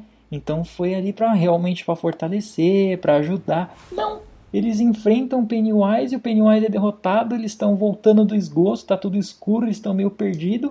A Beverly abaixa as calças, abre as pernas e fala pros moleques, vem. Inclusive eu tava comentando com uma amiga minha que também leu o livro, ela falou que é muito bizarro porque o, o Will lá, É, o Bill, qual é o nome do cara? o Gago. Que fica falando que tem, que tem. Não, é não que tá falando que tem pênis grande? Ah, não lembro disso não. Não, é não, ele é uma das criancinhas, ela fica brincando lá, ah, porque meu piu-piu é grande, não sei o quê. Que até no filme ele fala Ah, não, né? ah, sim, é. Isso aí todos Que falam que, fazem. é, falam que no livro tem inscrição que realmente o, o pênis dele é grande. Ah, não lembro. ah, Agora eu não vou lembrar se tem realmente. Ela me falou isso, eu fiquei abismado, cara. Ah, não, não, sim. Né? Não, é exatamente nessa cena, tipo, mas não que. É, tipo, só fala que a Beverly sentiu mais que esse, entendeu? Algum bagulho sutil meio assim. Não fala que realmente tem. Ai, nossa, meu Deus, Stephen King. Ah, nossa, Stephen King, pra quê, gente? Meu foi, foi muito tipo. Eu falei, caralho, se, tipo, se tivesse rolado uma suruba pra realmente fortalecer a ligação deles, eles conseguirem derrotar o Pennywise. Até beleza, mas tipo, foi depois. Que ridículo, meu Deus. Não sei pra quê. Ah, mas cara, enfim, pelo menos o filme foi bom. Tipo assim, isso que é bom, né?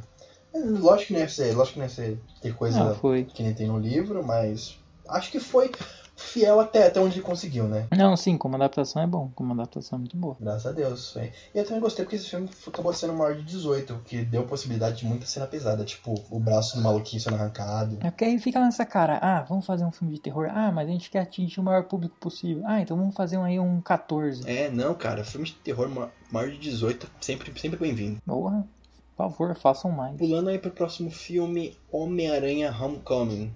Ou Homem-Aranha Bem-vindo ao Lar. Esse a gente fez cast? Não. Eu e nós falamos. Caraca, velho, que É, eu vacilo. e nós chegamos a citar esse filme, mas não fizemos cast.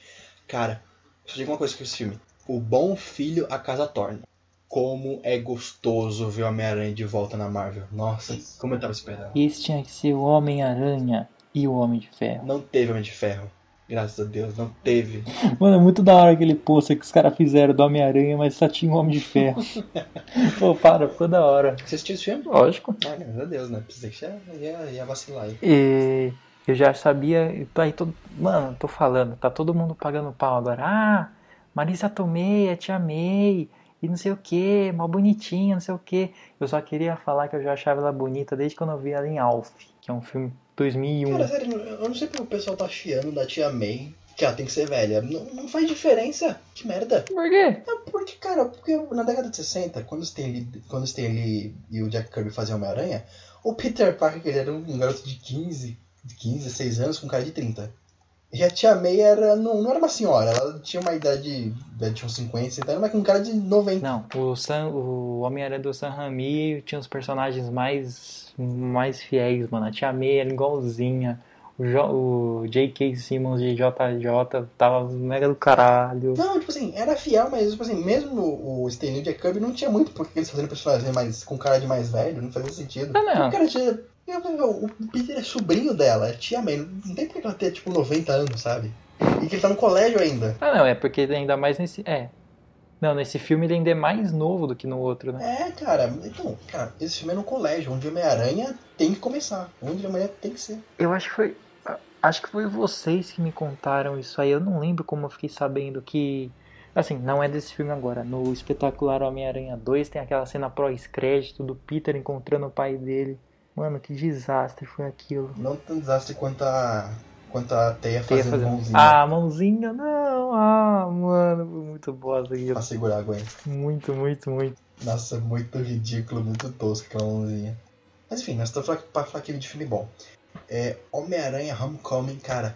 E também como é bom, como é bom ter um vilão bom na Marvel. Nossa, o Abutre, cara, que vilão gostoso. Meu Deus, que vilão bom, delicinha. É, bem modificado, mas ficou da hora o Michael Keaton ali. Não, tá bem que modificado, porque o Abutre no quadrinho é ridículo. É só, um, é só um velho careca que veste uma roupa verde e fica planando. Pô, lógico que não, mano. A história dele é mó triste. Ele tem a, uma neta lá que tá com câncer. Pô, mó triste a história dele. Não, essa história é de outra Abutre, calma, não é do original. Do original é só o velho. Não? É, tem ah, um não, é. O Abutre. original é só um velho que Tem o voa. Abutre do Ultimate, se eu não me engano. Tem um, é, outro Homem-Aranha, Homem-Aranha Ultimate, que é onde se basearam mais pra fazer esse quadrinho. Que seria o que seria o do Andrew Garfield. Não, não, não. O do Andrew Garfield, na verdade, era, é o, é o Homem-Aranha originalzão mesmo. Esse aqui tá mais pro Ultimate do, do Homecoming. Enfim, cara, é tipo assim, o, o- a Marvel tava vindo numa. Tava vindo numa vertente de só ter vilão ruim. Como foi bom eles fazerem o Abutre. E veio uma sequência muito boa, né? Porque veio é, o Abutre do Homem-Aranha, veio a, a Ela do Thor Ragnarok e agora o Michael B. Jordan no Pantera Negra. Cara, só os vilões muito bons, né? Marvel realmente tá, aprendeu com os erros. Ah, nossa, tipo Pantera Negra. Ai meu Deus, Daniel, só, só decepção. Não mais nada. Eu não assisti. Mas aí fica. Ah, não dá. É, Tem que esperar o velho aqui e o É. velho só dorme. E cara, E se eu assistir sem o velho, ele fica bravo. é, e cara, você concorda comigo? Tom Holland convence muito com o Homem-Aranha. Ah, na, na parte uniformizada. Assim, como Homem-Aranha, sim. Agora, como Peter Parker, não. Não, como Peter Parker, sim. Ah, eu não achei muito assim. Não, convence, cara. Só naquele comecinho lá que ele tá pilhadaço, que ele vai lutar lá na Guerra Civil, ali até beleza. Fica bem até um espírito meio de Peter Parker novão, participando dessa coisa nova e não sei o que. Mas aí de resto, sei lá, como Peter Parker ele não me convence. Muito. Não, como, ah, pra mim, como, Mas como, é- como Homem-Aranha. não, pra mim convenceu, cara. Pra mim ele era o Homem-Aranha que eu li nos quadrinhos mesmo. Aquele nerdão, meio introvertido, Ah, aí, mas que ainda sabia aí fazer pra piada. mim é o. Aí pra mim é o. O Tobey Maguire. Melhor Peter Parker de tudo. Ah, né, o problema do Tobey Maguire é que ele é um Homem-Aranha depressivo, né? Ele é o Homem-Aranha emo. Era Homem-Aranha emo, né? Tá, tá, tá nos dois primeiros filmes, ele, ele, ele é aquele nerd que ele foi olhando pra baixo, ele é triste. Você fica com dó dele, sabe? Você quer, você quer dar, sei lá, quer dar um abraço no Tom Maguire, que ele é muito triste com o Homem-Aranha. Ah, mas o Homem-Aranha no, no original é não, assim, lógico que não, porra. cara. Como o Homem-Aranha é assim? Nos anos 60 ele não era assim? Lógico que não, o Homem-Aranha era um nerdão, só que ele tirava um sarro. Ele, ele, ele já era engraçado como o Peter Parker Não, mesmo. não. Aí ele, ele começa a tirar sarro quando ele fica mais velho, tá mais Não, experiente não, e não, tal. não, não, não, não, não, não, não. O Homem-Aranha, no colégio, ele já é um nerdão, só que ele não é aquele nerdão introvertido. Ele, tipo assim, ele só é o nerd da turma. Mas ele sabe conversar, ele é um, um rapaz normal. Só que ele também não é descolado que nem o Andrew Garfield, que anda de skate, joga basquete. Ah, isso que eu ia falar, não anda de skate, faz os, É, não, tipo assim, não é manobras assim. da hora. É o Tony Hawk da vida. Ele é a balança, tipo assim, que nem o Andrew, o Andrew Garfield, ele é muito descolado e o Tom Maguire ele é muito depressivo, muito introvertido. O Homem-Aranha, de verdade, ele é a balança entre esses dois, sabe? Que é o que o Tom Holland faz, por isso que eu me identifiquei tanto com ele. Me lembrei muito de quando eu li o Homem-Aranha. Puta, cara, muito bom, velho, sério. Sensacional. Aquela cena dele no carro com o abutre é muito boa, cara. Ah, que não, aquela é É do do caralho aquela que, cena. que vai no baile e tal. dizer, é muito foda quando ele descobre, né, que, que, que quem que o abutre é pai. Todo mundo no cinema, não, Ah, Aquela foi da hora. né? Aí o. Putz, mano, na hora que o. Na hora que o Michael Keaton olha pra ele no retrovisor, coloca a arma assim no. Na, no, no encosto da cabeça do Tupanco e fala, ela sabe? Você fala, nossa, caralho. O cara vai. O cara vai despirocar o Batman no Homem-Aranha agora. E é bom, cara, que é um filme muito urbano, né? Tipo assim, o Michael Keaton não quer dominar o mundo, ele só quer vender arma pra sustentar a família dele. E motivação completamente que você compra no começo do filme, assim. Não, assim, a explicação da a motivação do, do personagem do Michael Keaton ficou muito bem, muito bem montado. Isso ficou E não mesmo. tem, e não tem raio azul que sobe pro céu, não tem portal que abre, não tem nada, é só ele impedindo os traficantes ali, no bairro dele. Cara, que filme gostoso, que filme foda. Finalmente acertaram a mão no filme do Homem-Aranha. Não que os do Sam Raimi não sejam bons, eles são muito bons também. Só que tava precisando Homem-Aranha de filme bom depois daqueles filme merda do Tom Maguire. Que Tom Maguire do Andrew Garfield, se quer dizer. Do Andrew Garfield, o desculpa. cara assim não.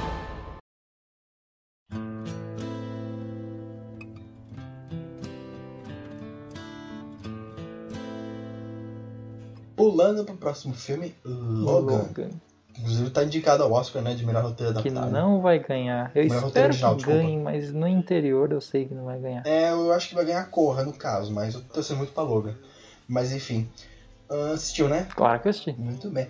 Gente, sinopse desse filme, coisa básica. Coisa básica não, coisa muito foda, na verdade. Ele é baseado num quadrinho, né? Old Man Logan. Baseado.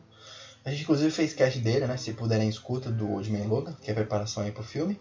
O Wolverine tá no século, século não, tá no ano 2027, 2030, com pouco, uma coisa assim, né?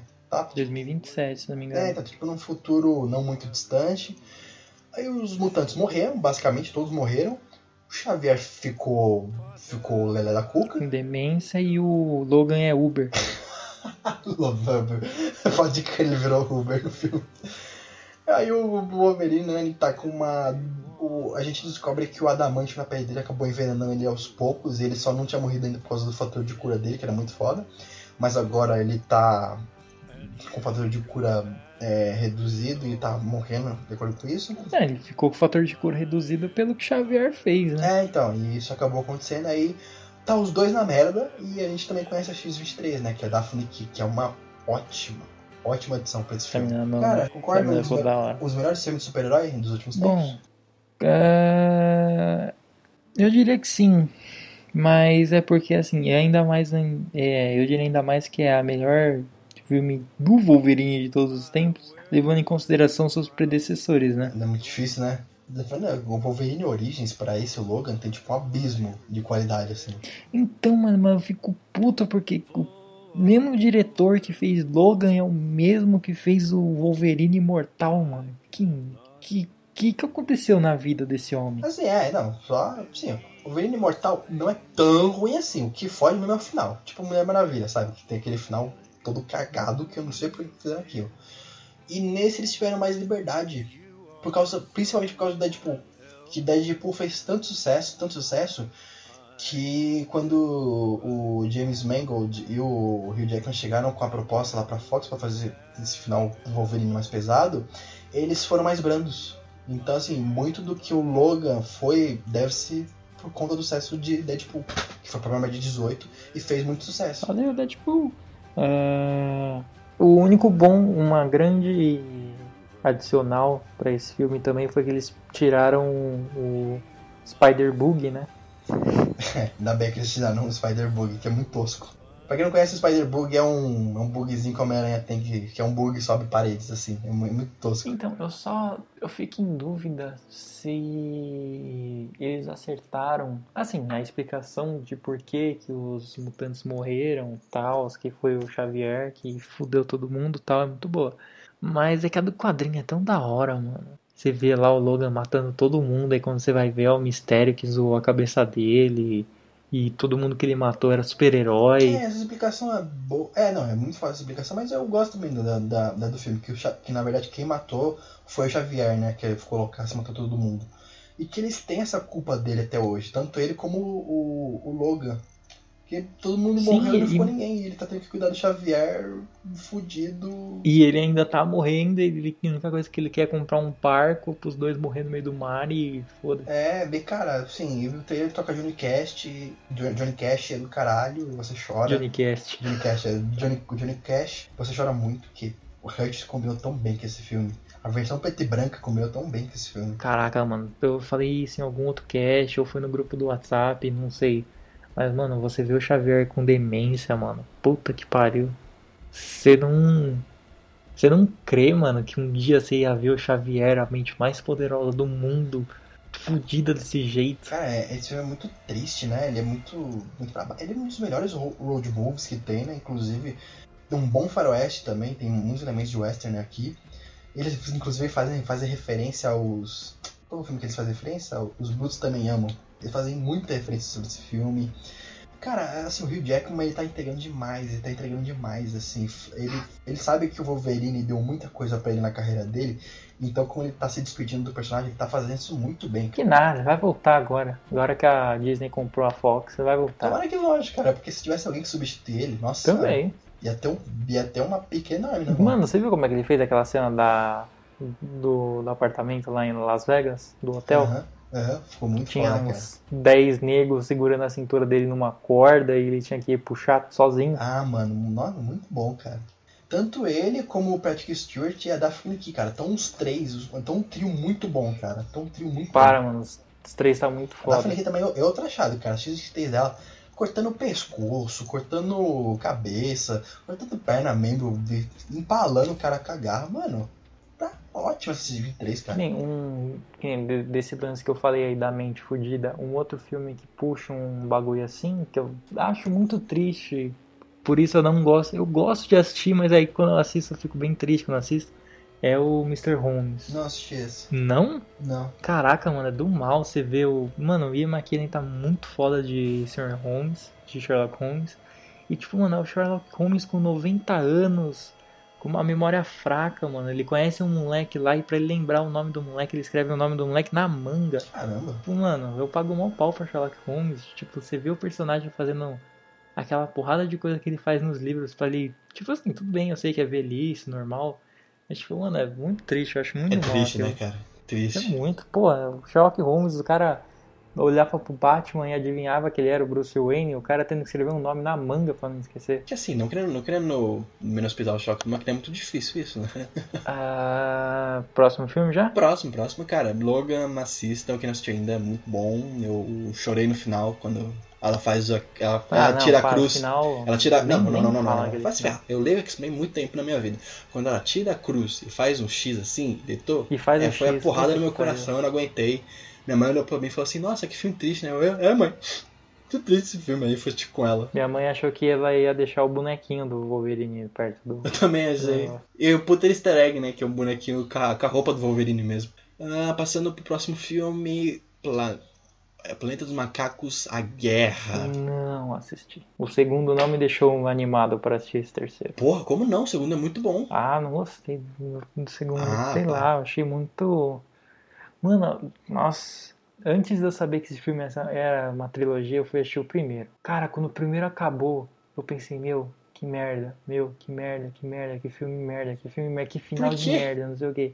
Aí na hora que eu fui ver, que que final de que eu merda? vi que era uma trilogia, eu falei, ah. Tá, beleza. Ah, você achou que tinha acabado ali no, no todo filme? Eu achei que tinha acabado ali, mano. Falei, Ah, nossa. Porra, que merda. Não, mas calma, isso depois, é, por, isso que, por isso que o Daniel é da, não é da equipe de, de cinema aqui, foda. Mas enfim, Planeta dos Macacos à Guerra. Eu, é, sim, esse filme tem que ganhar Oscar de melhor efeitos especiais, porque o Andy Serkis, como Caesar, tá tipo, tá nojento assim, sabe? Tá, tá um absurdo de como eles conseguiram pegar a cara do Andy Serkis e pôr no Caesar, sabe? É, é tipo, tem até uma no YouTube que eles fazem pouco a pouco eles vão transformando o Andy Serkis no Caesar, cara. Enfim, ficou perfeito. Todos os macacos nesse filme, você acredita. Saiu um vídeo hoje de, um- do Andy Serkis fazendo algum personagem, mas eu, eu não lembro se é o Caesar agora. Eu, ah, não, é ele fazendo Snoke. Deixa quieto. Aí, Planeta dos Macacos é o último filme da, dessa trilogia nova, Planeta dos Macacos, né? Que é um prequel. Que depois de Planeta dos Macacos ter tanto filme ruim, tirando o primeiro, que é excelente, tanto filme ruim. Não, o do Mark Wahlberg é muito Ah, é, bom. não, ótimo, não é ótimo. O macaco, o Lincoln macaco. Os macacos são muito bem feitos. Ah, honra, super. Mark Wahlberg também a- tá tatuando demais ali no filme. Principalmente a mulher dele lá, a... Caraca, esqueci o nome. Ai, não, não me lembra disso, não me lembra disso. Não me lembra disso, que tem um ajudante macaco ali. É ela que beija o Mark Wahlberg, é, né? Ah, é que os, os policiais abrem a porta são dois macacos resistindo a arma, assim, parado, mano. Nossa, meu Deus, que filme bosta. Enfim, foi um filme de bom. E, cara, foi muito bom eles terem feito essa trilogia nova, que as pessoas, hoje em dia, que, porra, maca- é, macacos da década de 60, pra resgatar esse clássico do cinema, cara. E a trilogia nova é muito boa. Tanto o primeiro, o primeiro filme é- já é bom, o segundo é muito bom, e esse terceiro é, é ótimo, sabe? Foi uma trilogia crescente na, Tirando a opinião do Daniel, que não conta muita coisa, esse- essa trilogia do Planeta dos Macacos, cara, é tipo coesa, ela é, é direta no que ela quer contar. Os atores estão muito bem, os efeitos estão muito bons nos macacos. Tem inclusive uma referência ao Kubrick nesse filme que eu gostei muito, que é referência sobre Full Metal Jacket, que é, ficou muito legal nessa, nesse filme. E, cara, esse filme, a hora pra fechar o arco, é tipo assim, o Caesar, ele se consolidou como o líder dos macacos, mesmo ele não querendo, mas ele viu que ele tinha. E agora ele tem que enfrentar última, uma das últimas existências do- dos humanos, né? Porque eles, com os macacos é, mais evoluídos, acabaram também trazendo muitas doenças, tal, que os macacos não pegaram. E muitos seres humanos estão morrendo. E, cara, ele tem um confronto ali com o Woody Harrison, que é o, o, o opositor dele humano. É muito interessante. A forma como acaba, você fica. Você fica pensando, caralho, eu não esperava por isso, mas eu gostei que isso aconteceu, sabe? E ele te faz refletir. Apesar de ter o filme no título A Guerra e o trailer entregar como sendo um filme de ação, ele quase não tem ação. Então assim, quem não assistiu, não espere ação nesse filme. É, não, é. Mas o trailer é só ação. É, então, não, o filme pega as únicas partes de ação que tem no filme. Então, tipo assim, é muito, é muito, é muito marketing errado. Ele é muito mais um drama, um filme de evolução sobre os personagens do que outra coisa, sabe? Ele tem ação, mas não é o foco. Tem muita coisa assim, você vê o, o, o peso que o Caesar carrega como ele sendo líder de uma nova, uma nova espécie em evolução. É, você vê o lado, o lado escroto do ser humano, com medo dele perder o, o, o topo dele na cadeia alimentar. Cara, é, é muito bom. Quando eles encontram uma menina ali, que eles veem uma humana diferente, e eles têm meio que criar ela, o laço que os macacos têm. Que sério, puta, eu nunca torci tanto pra um ser humano morrer nesse filme. Nossa, como eu torci pros seres humanos morrerem. Os macacos são muito carismáticos, sério. Eu, eu gosto de todos ali. Gosto de todos. São muito bons. É, recomendo Tem muito. ainda aquele grandão lá que fala pela língua do Sinai. Tem, tem, tem. Esse é o melhor, mano. Esse é o melhor. Esse é o melhor. Cara, assim, é, é filme é sensacional. A família do, a família do Caesar é muito boa. Ah, os ajudantes dele são muito bons. Os generais deles. O, o Woody Harrison tá muito bem no filme também. Cara, é sério, é um filme muito bom. Ele fecha uma trilogia que foi, é, desde o primeiro filme, ela tá muito bem construindo todo um cenário para entregar o primeiro filme da franquia. É só elogios, foi uma, um dos melhores filmes que eu vi em 2017. Não tá na minha lista, mas tá muito um dos melhores filmes, tá no top 10. ainda. Cara, agora eu tô com vontade de ver. Ah, próximo. Polêmico. Blade Runner 2049. Você assistiu? Sim. Ah, já falei no. Eu falei tanto no, no Planeta dos Macacos, eu vou falar nisso aqui também.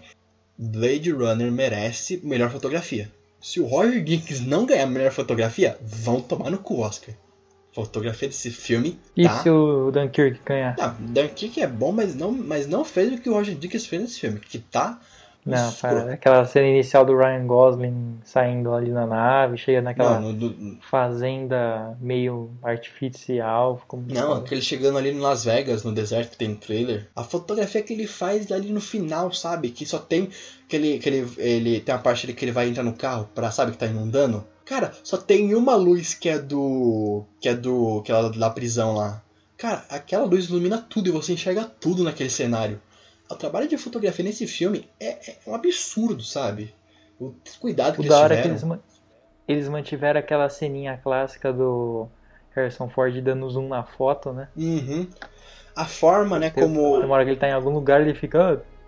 ele fica procurando um negócio na imagem, sei Eu lá. gostei muito ah, o Kay nesse filme, né? O pessoal não gosta muito do Ryan Gosling como ator, mas eu gosto dele. Acho que ele tá bem nesse filme. A forma como ele entrega o, o Kay, né? Que ele é um. Eu gosto muito do dilema dele. Cara, quem dirigiu esse filme foi o Denis Villeneuve. É, é um dos melhores atores, é um dos melhores diretores hoje em dia em atuação. Ele nunca fez um filme ruim. É tipo o Paul Thomas Anderson, não teve filme ruim na carreira dele. Eu acho que ele fez. Qual? Ah, não, É, não, não. enfim, não é- ele- Não, não. Eu não caio mais nessas. nessas Não As é, trapaças. não é ruim, né? Mas plágio é feio. é, não, né? é, tá, tá. Car Carl Sagan se revira no túmulo Gente, pelo eu- seu plágio mal visto. Podem ignorar o que o Daniel falou. Tá, enfim. Ah, A chegada é Contato 2. tá, é. Por isso que o Daniel não é da equipe de cinema aqui. Enfim. eu só precisava de mais alguém pra gravar comigo e ele tava, ele tava disponível. Ah, cara, o- eu gosto muito do dilema do Kane nesse filme, que ele é um novo, né, um novo replicante aí, ah, o protagonista. Não, tipo, esse todo esse todo esquema novo de querer evoluir os replicantes para que eles queiram queiram dar vida, né, dar luz e tal, ah, é muito foda isso aí. É, cara, eu gostei disso. Teve, por exemplo, o pessoal do Jovem Nerd não gostou, né, dessa abordagem. Eu gostei pra caramba, cara. Eu achei do cara aí, tipo, você pensar caralho. que a Rachel lá do primeiro já fazia isso. Spoiler, spoiler, spoiler, spoiler, spoiler do filme que é. Esse filme porque é.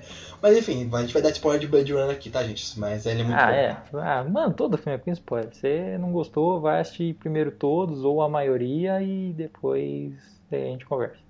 Ah, oh, pô, de- é, depois o Iago, sei lá, no post ele coloca o link da lista dele, sei lá. Todo filme tem spoiler. É. Então, ah, não, ficou da hora você pensar até que a Rachel lá, que o Harrison Ford já tinha pegado no primeiro filme, faz isso, já eles estão tentando recriar. Só esses que eles quererem manter a trama no Harrison Ford, pra mim, ficou realmente furada. Foi tiro no próprio pé. É, cara, você falando isso de manter a trama no Harrison Ford, eu concordo que pode ser um deslize do filme, mas não me incomodou, sabe? Eu meio que, eu meio que comprei a ideia, eu não chegou a me incomodar. Ah, não, ficou muito nele. Ele já tá velho e barrigudo e as tetas tá quase no joelho. Tipo, mano, já passa. É, cara. E aquela, e aquela menina lá ser filha dele, é, quer dizer, a filha dele ser aquela menina lá que tá na- no casulo, aquilo pra mim foi tão vomitado quanto falar que a Leia é irmã do Luke. Não, mas, foi, mas fez sentido, tipo assim, não foi muito sem sentido. Onde fez sentido que aquela menina é a filha dele? Não, porque eles tinham que achar algum lugar pra esconder a menina,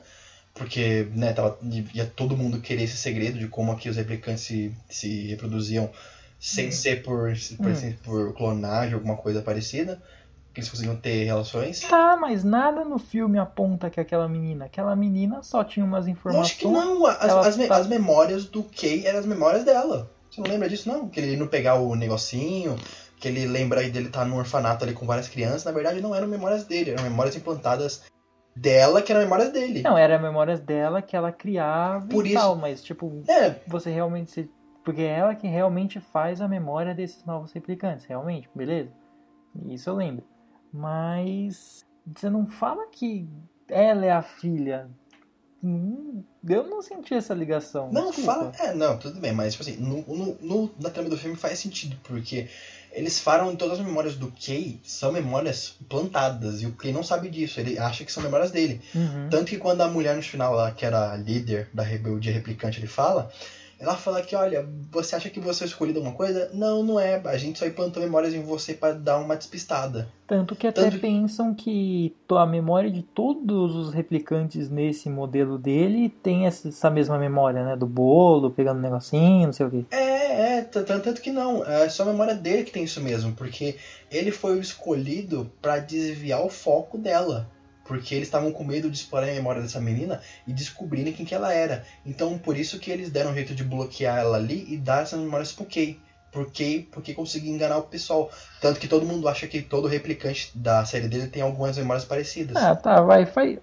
Então vamos, faz sentido, mudar então agora. Você me convenceu. Faz É, sentido? não, não, mas assim, é, mas assim, é, nesse sentido eu concordo com você, mas no sentido do, do focar a trama muito no Harrison Ford, eu concordo. Não chegou a me incomodar, mas eu concordo um pouco, que podiam ter focado na, na, na, rebe- na rebeldia, na rebeldia replicante. A história, sem o envolvimento dele, ia rolar do mesmo jeito. É, então, na, naquele, naqueles rebeldes replicantes que estavam armando um golpe, alguma coisa, eu queria ter visto mais daquilo, sabe? Agora que nem, ter voltando visto ao cinema mais. da garotinha. Eu, eu concordo com o que você me falou, você me convenceu, mas eu acho que podia ter sido explicado melhor. Sim, sim. Do mesmo jeito que o, por exemplo, o personagem no Jared Leto podia ter, podia ter feito, sido melhor explorado também.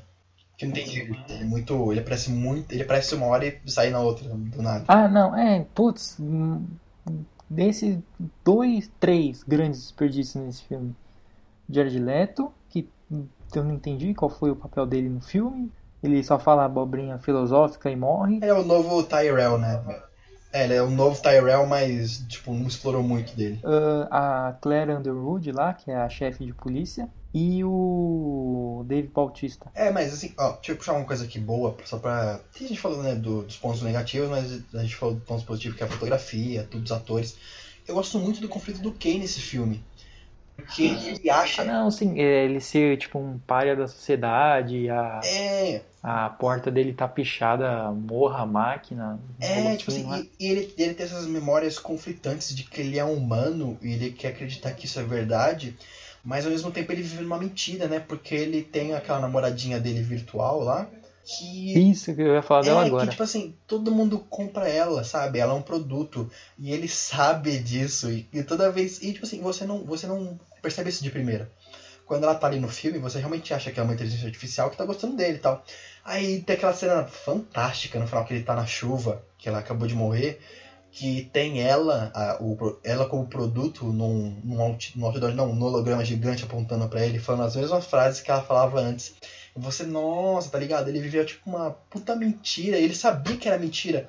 Só que ele não ligava, tipo, porque ele é uma, ele é uma máquina, entre aspas. Tanto que ele até tentava avançar, né? Pra tirar ela da parede e, dar uma forma física pra ela, ele compra aparelhão lá, né? É, Um É, portátil. porque, tipo assim, ele vive numa mentira. Ele sabe que é mentira, mas ele não liga. Ele quer aquela mentira. Porque ele sabe, no fundo da alma dele, que ele é um ser feito. Ele é um biologicamente alterado. Porque ou é aquela mentira ou não é nada, né, mano? É, cara. Foda, assim. Puta, isso que é foda, né? Tipo assim, ele é um policial, ele é um Blade Runner foda, é tipo um top de linha. Só que ele vive num cubículo, ele vive num, num negócio é ridículo pra ele.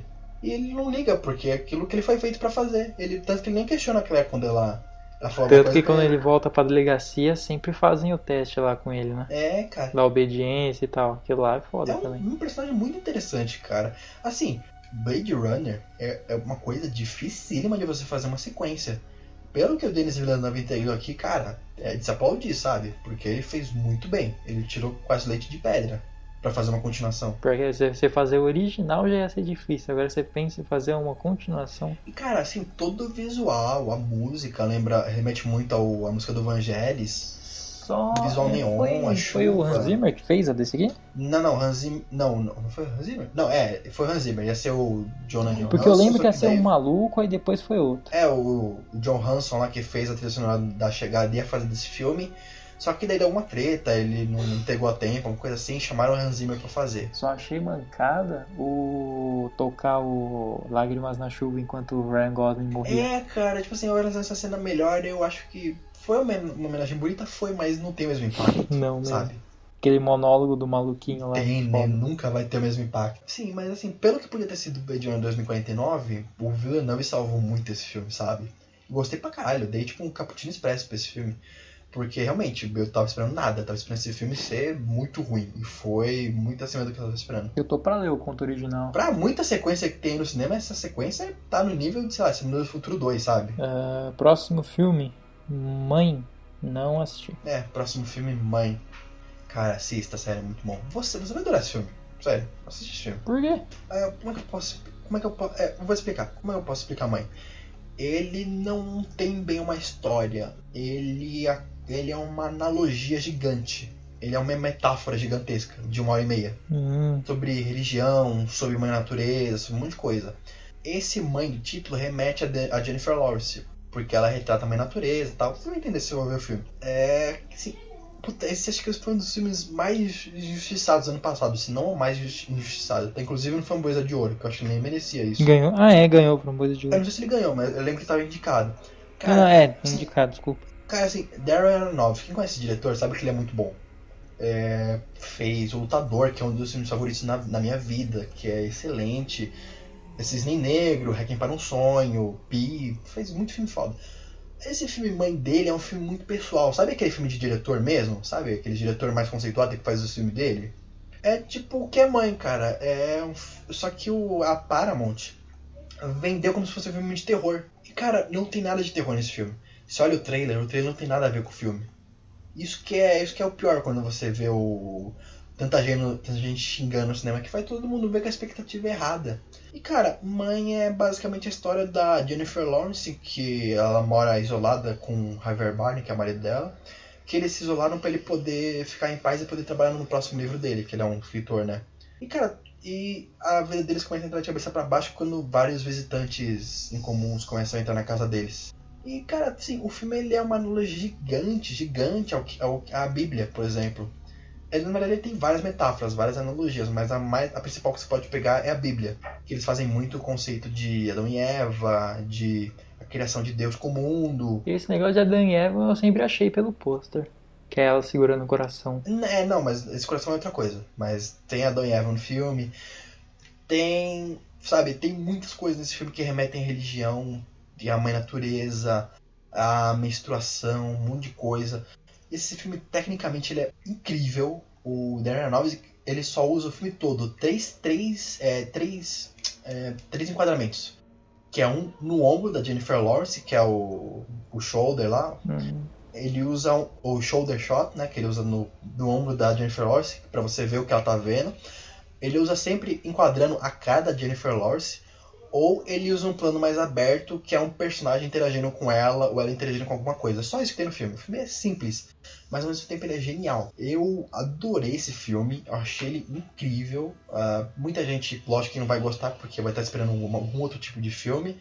A minha prima, por exemplo, ela, ela assistiu o trailer falou assim: ah, o que, que a gente vai ver? Vai ver It ou vai ver Mother? Ele viu o trailer de Mother e falou: olha, deve ser um terror bom. Vai ver isso e isso deve ser pra caralho. Eu tive que explicar o filme todo pra ela. um terror. É, então, cara, não, ele é. Cara, é por isso que eu falei, é muito difícil explicar o que é esse filme, porque ele é uma metáfora gigantesca. Ele, é- ele trata só sobre religião, sobre maternidade, sobre a menstruação da mulher, ah, sobre certo e errado. É muita coisa que tem nesse filme. O- é um filme muito íntimo do Darren Aronofsky que quis fazer. E foi muito injustiçado. Eu quero muito que o pessoal reconheça Mother e assista Mother, porque é muito bom. Muito bom mesmo. A Jennifer Lawrence, ela tá ótima nesse filme. Eu não gosto dela como atriz. Muitos filmes. Tirando algum outro. Eu acho ela muito, muito limitada, mas nesse filme ela tá mandando muito bem. Ela, Javier Bardem, a Michelle Pfeiffer, cara, dá um show nesse filme. Ah, a Fer Bardem faz muito filme bom. Pô, cara, não, Javier Ele é bom. ele é um puta ator, cara. A Michelle Pfeiffer tá muito bom nesse filme. É, o, o Donald Gleason também, Douglas Gleason, não sei qual é o nome dele, que fez a questão de tempo, ela também tá bom nesse filme. E Daniel, sério, você vai gostar desse filme? Pode assistir, você vai gostar desse filme. Que ele fala sobre religião, um monte de coisa. Pode assistir esse filme. Vou ver se amanhã eu baixo. Passando pro próximo também, que é pra mim também um dos melhores do ano passado, que é Get Out, ou Corra. Corra! Mano, esse. Esse. Eu nem lembro que filme que eu fui ver. Que a gente viu esse trailer desse filme. A gente achou mega foda do caralho. A gente foi ver e, mano. É- Esse é muito É mega foda do caralho. Pô, seria tão bom se o Jordan Peele ganhasse o melhor diretor que esse filme, cara. Primeiro filme dele. Seria muito foda se ele ganhasse. Ah, acho que não ganha, não. Não, não ganha. O Guilherme Del Toro dá, tá cotado já como melhor. Tá cotado pra ganhar. Porque ele já ganhou prêmio sindicato, já ganhou SEG, já ganhou BAFTA, já ganhou um monte de coisa pro melhor diretor. O do com a forma da água? É. Precisa assistir isso aí. Eu vi que tá sendo é, acusado de plágio, né? Vi, é, é uma, uma peça de teatro lá dos anos 50, parece que é muito igual ao roteiro de Forma da Água. Mas assim, se o, o Guilherme Del Toro ganhar, eu vou ficar feliz, porque ele é um representante nerd lá, lá em Hollywood, eu gosto muito dele. E vai fechar a trinca mexicana do- dos diretores de Hollywood que ganharam o Oscar. Vai fechar ele, o Inharito e o Quaron. Os três mexicanos lá em Hollywood. Não, mas enfim, Ué, mas o Quaron ganhou com qual? com gravidade. Ah, é, gravidade. É, Nossa. aí vai fechar a trinca de diretores mexicanos com Oscar. E cara, o Guilherme Del Toro eu gosto pra caramba dele, porque ele é um. Porque ele é um nerd mesmo, ele gosta muito de anime, mangá, ele gosta muito de monstros, essas coisas. Então. Ele gosta dos hentai que você gosta. Também, né? também. Então, Então por isso eu- tô torcendo pra ele. Se ligar, eu não vou ficar triste. Eu só tô, tô triste porque ele não vai ganhar como o melhor filme dele, que o melhor filme dele é o Labirinto do Fauno. Mas se ele ganhar, eu vou ficar puta, feliz. Labirinto do Fauno, filho do caralho. É, Enfim, corra. Qual é a história de um neguinho que ele namora uma branquinha e eles vão. é que eu, eu tenho propriedade pra falar. O Nelson não tá aqui, eu falo por ele. Eles vão visitar os pais Ah, é, dela. Você, você é. Então. É, eles vão visitar os pais dela, né? Mas ele tá meio preocupado, né? Porque ele é negro, e os pais, e os pais dela são brancos, ela não sabe esse preconceito e tal. E começa a acontecer umas coisas muito bizarras nessa família do barulho. Essa família do barulho. O que eu mais gostei nesse filme, cara, foi também principalmente a crítica social que ele faz, né? Que ah, aquelas pessoas que falam assim, ah, o Daniel, Daniel, é, é, é, faz a crítica diretamente pro Daniel. Olha, eu tenho um amigo negro, não sou preconceituoso contra negros. Eu tenho um amigo negro, olha aqui, ó, como eu sou legal com os negros. É que tem uma cena no filme lá que eles falam assim, Mas né? por que isso vem pra mim? Eu, oxi. Que você é amigo do Ellen, mas você é um dos caras mais racistas que eu conheço. Eu não, faço piada, oxi. Só porque eu chamava ele de escurinho. Não, imagina. Não é por causa disso, não. Por quê? Não entendi. Mas enfim, é tipo o pessoal assim que nem o Daniel que fala que, ah, não, não sou racista tal, eu gosto de negro, quase comprei um, não e- Não, brincadeira. Não, ó, pri- primeira, primeira, primeiro protesto que eu faço contra você. Eu não falo isso. Não, imagina. Eu não falo isso. E eu sou, eu sou sem preconceitos. Meu ódio é universal. Você nasceu, eu já te odeio. Tem essa. Não, não me vem com, com esse É que o Daniel de... tem a moral dele baseada em South Park, então vocês já podem imaginar. Ah, para, South Park é mó da hora, mano. eu sei, eu gosto dele pra caramba. Mas enfim, Aí, o trouxa. Geralt, ele tem essa crítica social muito, muito foda dessas pessoas que falam que, ai, não sou preconceituoso tal, porque eu conheço um cara que é negro. O meu cunhado é negro, não sei o que, sabe? E quando ele fala também, tá sendo no, no, um diálogo no filme que ele fala, não, imagina, é, é tão preconceituoso quanto as pessoas que votaram no Obama, não sei o que, alguma coisa assim. Cara, e- Nossa, não lembro essa fala. Admito que não lembro. É, quando ele tá conversando com, a, com os pais da, da amiga dela, da da namorada dele no jantar. E, cara, Corra é muito foda porque você acha que o filme é uma coisa, aí ele dá um plot twist que você. Tipo assim, começa a acontecer um monte de coisa estranha. Você, você cara, o que tá acontecendo? Assim, você, você não sabe o que tá acontecendo. Quando ele dá o plot twist dele, você não faz ideia do que vai acontecer, sabe? É uma coisa assim muito. Como assim, cara? É isso que eles fazem?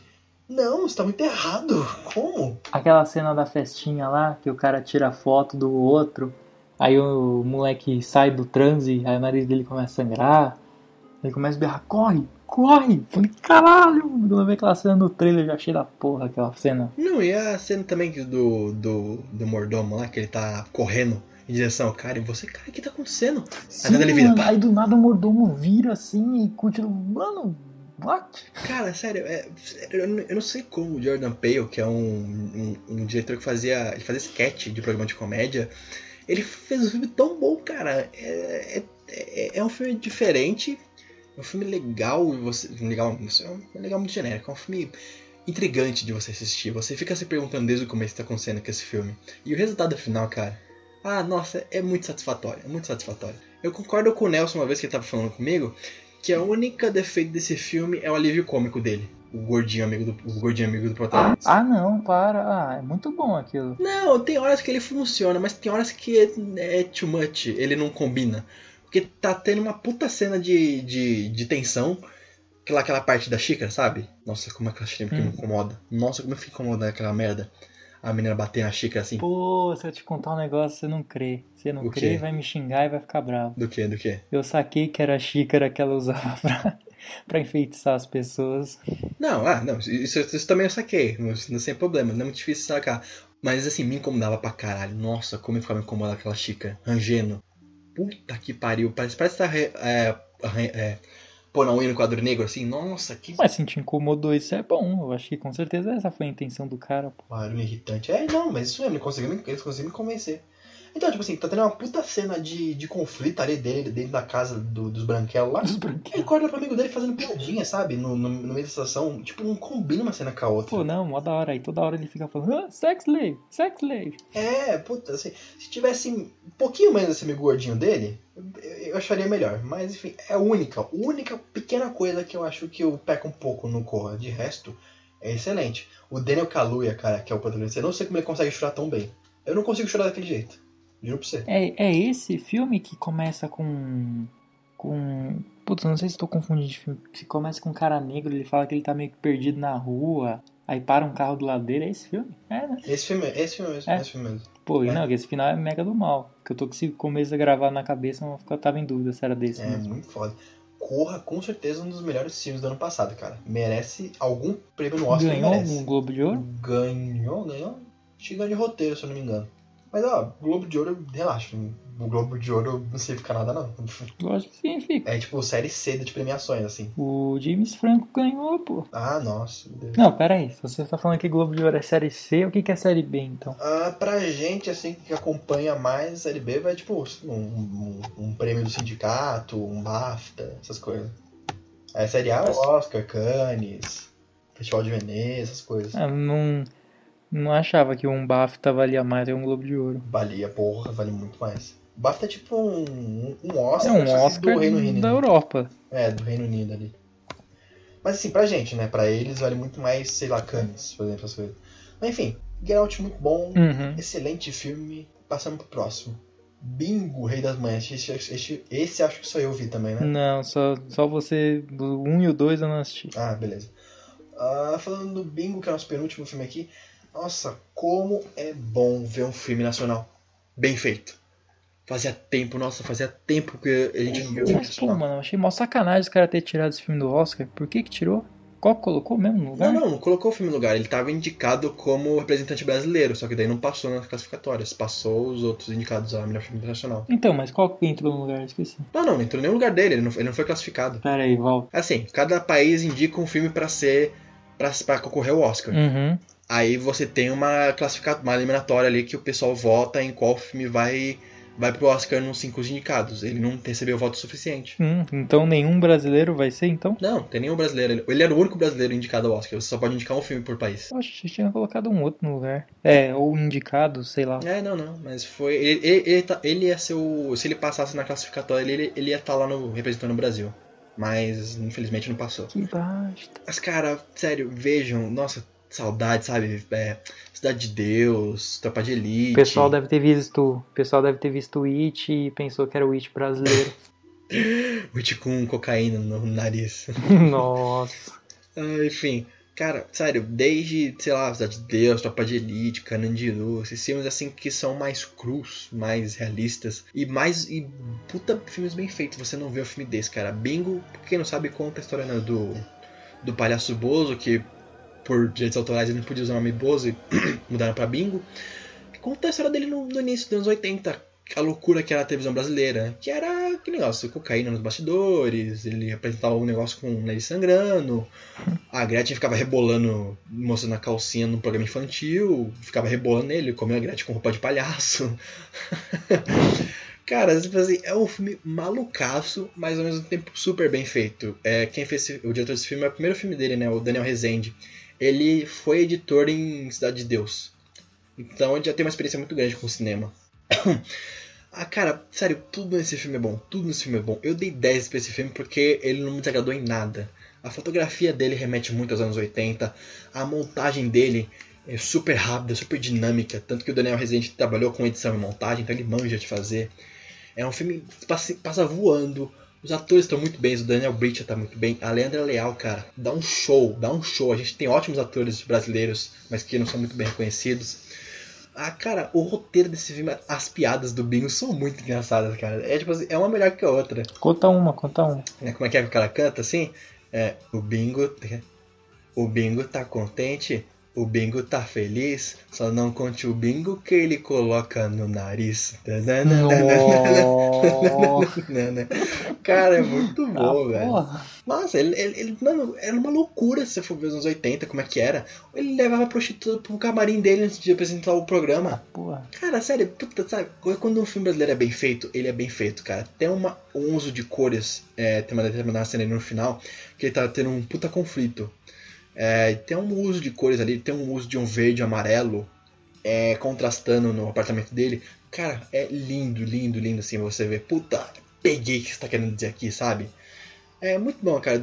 O, o Daniel Bridge tá integre, entregue nesse, nesse papel. Muito foda, todo, todo recurso dele. Tem inclusive um recurso de sonho, que geralmente eu, eu acho muito broxante em qualquer filme, que, ai meu Deus, o personagem sonha, isso não aconteceu. Mas quando acontece aqui, você gosta, você acha isso muito foda. Você não tá esperando por isso. Mas o que, que é? Tem tanto efeito de sonho? Qual que você tá falando? Não, não, tipo, é que é spoiler se eu contar, mas sabe quando, tipo assim, acontece uma coisa muito inesperada, aí o personagem acorda, ai não, é só um sonho. Ah, tá. Sabe? Tipo assim, é bem, bem broxante quando isso acontece, que você, ai, nossa, que merda, é só um sonho. Mas aqui acontece, e você, cara, não, ainda bem que foi um sonho, porque ia dar muita merda se acontecesse isso que aconteceu, sabe? Cara, sério, o Bingo é um dos melhores filmes internacionais da última década. Ainda bem. É, ainda bem não. Que pena que ele não foi concorrer ao Oscar. Tava na torcida por ele e eu gostei muito. Adorei ver esse filme no cinema, sério. Saí de lá aplaudindo. Dei 10 pra esse filme. Ah, tá aí aplaudindo. Bom, próximo. Uh...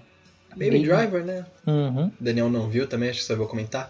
Cara, Ah, é... não viu? Não, não assisto mais filme do Kevin Spacey. Ele abusou do moleque lá. Não assisto mais não. Mas ele gravou esse filme antes dele sair dessa notícia, né, cara? Mas eu não assisto mais não.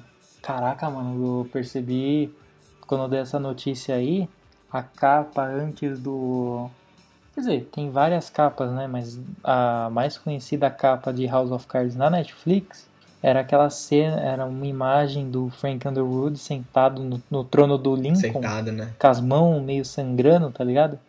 Agora não, agora é só a bandeira dos Estados Unidos, só, de ponta cabeça. É foda. Rapidinho aqui. Já pra gente acabar que tá longo pra caralho já. Baby Driver, cara, no- eu só digo pra vocês um nome, Edgar Wright. Se você assistiu o Scott Pilgrim, sabe o que eu tô falando. O Daniel gosta muito desse filme. É dele? É dele, Scott Pilgrim, é. Edgar Wright, mesmo, mesmo diretor. Não, eu não sabia que ele tinha feito Baby Driver, não, não tinha procurado isso. Mas o motivo pra você assistir. Uhum. Cara, é, é- é- Edgar Wright, ele é o rei, rei da edição. É, não tem o que falar. Ele edita tão bem, mas tão bem. É sério, assim, do mesmo jeito que Dunkirk merece edição e mixagem de som, Baby Driver também merece, que o trabalho que ele faz aqui é primoroso. É, sabe aquela coisa de você fazer uma música e o que tá falando na música o personagem faz? Hum. acontece direto nesse filme. É, só que acontece numa escala muito mais cirúrgica. Tem uma cena que eu pago um pau pra caralho, começa a tocar Easy do Commodores. Cara, quando muda a nota da música, o personagem muda uma ação. Oxe. É uma coisa maluca quando você acompanha a música e o personagem fazendo a ação dele. Casa perfeito, sério. Eu não sei, eu não sei que demônio que o Edgar Wright fez contrato que editou esse filme. Porque, cara, tá, tá um absurdo de bom isso aqui. É um, é um primor técnico de que você chora. Você chora, sério. É um negócio que você desacredita que um cara conseguiu fazer isso. E tem uma coisa também que ele fez que é muito legal, que geralmente quando você vê esse filme de ação, é muito caído, que é muito corte. E você não enxerga nada na cena, é corte, corte, corte, corte, corte, corte. E é, uma, é uma, um take grudado no outro, isso é muito ruim. E ele faz isso aqui, só que mesmo com muito corte, você sabe exatamente o que está acontecendo na cena. Ele te mostra muito nitidamente. Excelente. Tem uma luta, tem uma luta no Scott Pilgrim, no Scott Pilgrim que também rola uns cortes macabros. Sim, não digo macabro de feio, macabro de muitos. Mas dá pra pegar legal, só não lembro qual, contra qual o namorado que é. É, cara, assim, quem conhece o Edgar Wright, ele sabe fazer uma outra coisa também, que é a transição. O Daniel sabe o que eu tô falando, né? Assistiu é, é, é, Scott Pilgrim. Cara, as transições do Scott Pilgrim de uma cena pra outra são muito fodas. Uhum. Tem uma que, putz, como é que é que na hora. Logo na hora que eles vão pra um show, logo do nada. Tipo, a câmera só tá passando neles assim, eles estão vendo o show, aí passa uma parede, eles já estão na rua indo pro show. É muito bom, muito bom mesmo. Uhum. Cara, ele, ele repete isso, é, ele repete tudo isso aqui em Baby Driver, sabe? Todo aquele estilo que ele dá pra, pra Scott Pilgrim, ele repete aqui também. Só que de uma forma mais pé no chão, né? Que o Scott Pilgrim é muito videogame. Ah, É, cara, nossa, é excelente, cara, Baby Driver. É, ele tem personagens muito bons, ele tem o, o- Acho que não é um primor assim, de atuação, de outra coisa, mas o filme é muito bom tecnicamente. Só vê, só vê pela edição desse filme, sério. A edição desse filme vale. Só digo isso, um dos melhores também, um dos melhores filmes de 2017. vou ver se assisto esse aí também. Cacete, cara, vale muito a pena. E a gente vai ficando por aqui, né? Acabou. Esse foi o nosso cast, nossa segunda parte aí dos melhores, piores filmes de 2017. E acho que é isso, Daniel. Mais alguma. Que vem os de 2018. Gente, vai estar todas as nossas redes sociais aí na tela: Facebook, Instagram, não sei o que. Tudo só curte, compartilha, por favor. Siga nossas redes sociais. Nosso feed também do podcast. E acho que é isso, né? E por favor, es- escutem muito. hum, Peçam pros amiguinhos baixar. Indica. Escuta de novo. Ah, fala pra mãe, pai, cachorro escutar. Escutem os expressos de Hunter x Hunter. Alegrem seu amiguinho Iago, que ele me encheu o saco pra gravar essa merda. Enche o saco pra gravar, mas você adorou assistir. Não vem com essa aí não. Dá até 10 palavras. Só escutem porque. Porque não?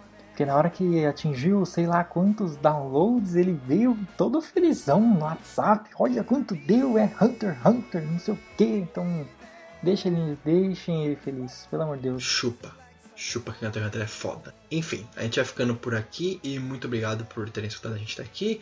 E acho que é isso. Até mais, galera. Falou. Falou.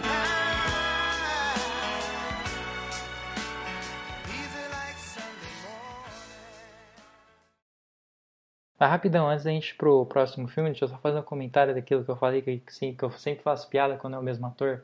Quando, quando eu tô assistindo O Senhor dos Anéis, de vez em quando, vai, tá eu e meu pai assim.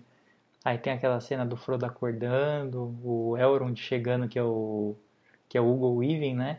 Eu sempre, sempre faço assim, na hora que ele tá entrando, eu faço Mr. Anderson. Hein? Pronto, só isso. É, meu Deus do céu. Ah, não sei, cara, eu só faço se alguém escutar e começar a fazer isso, dá um toque aí. Mr. Anderson,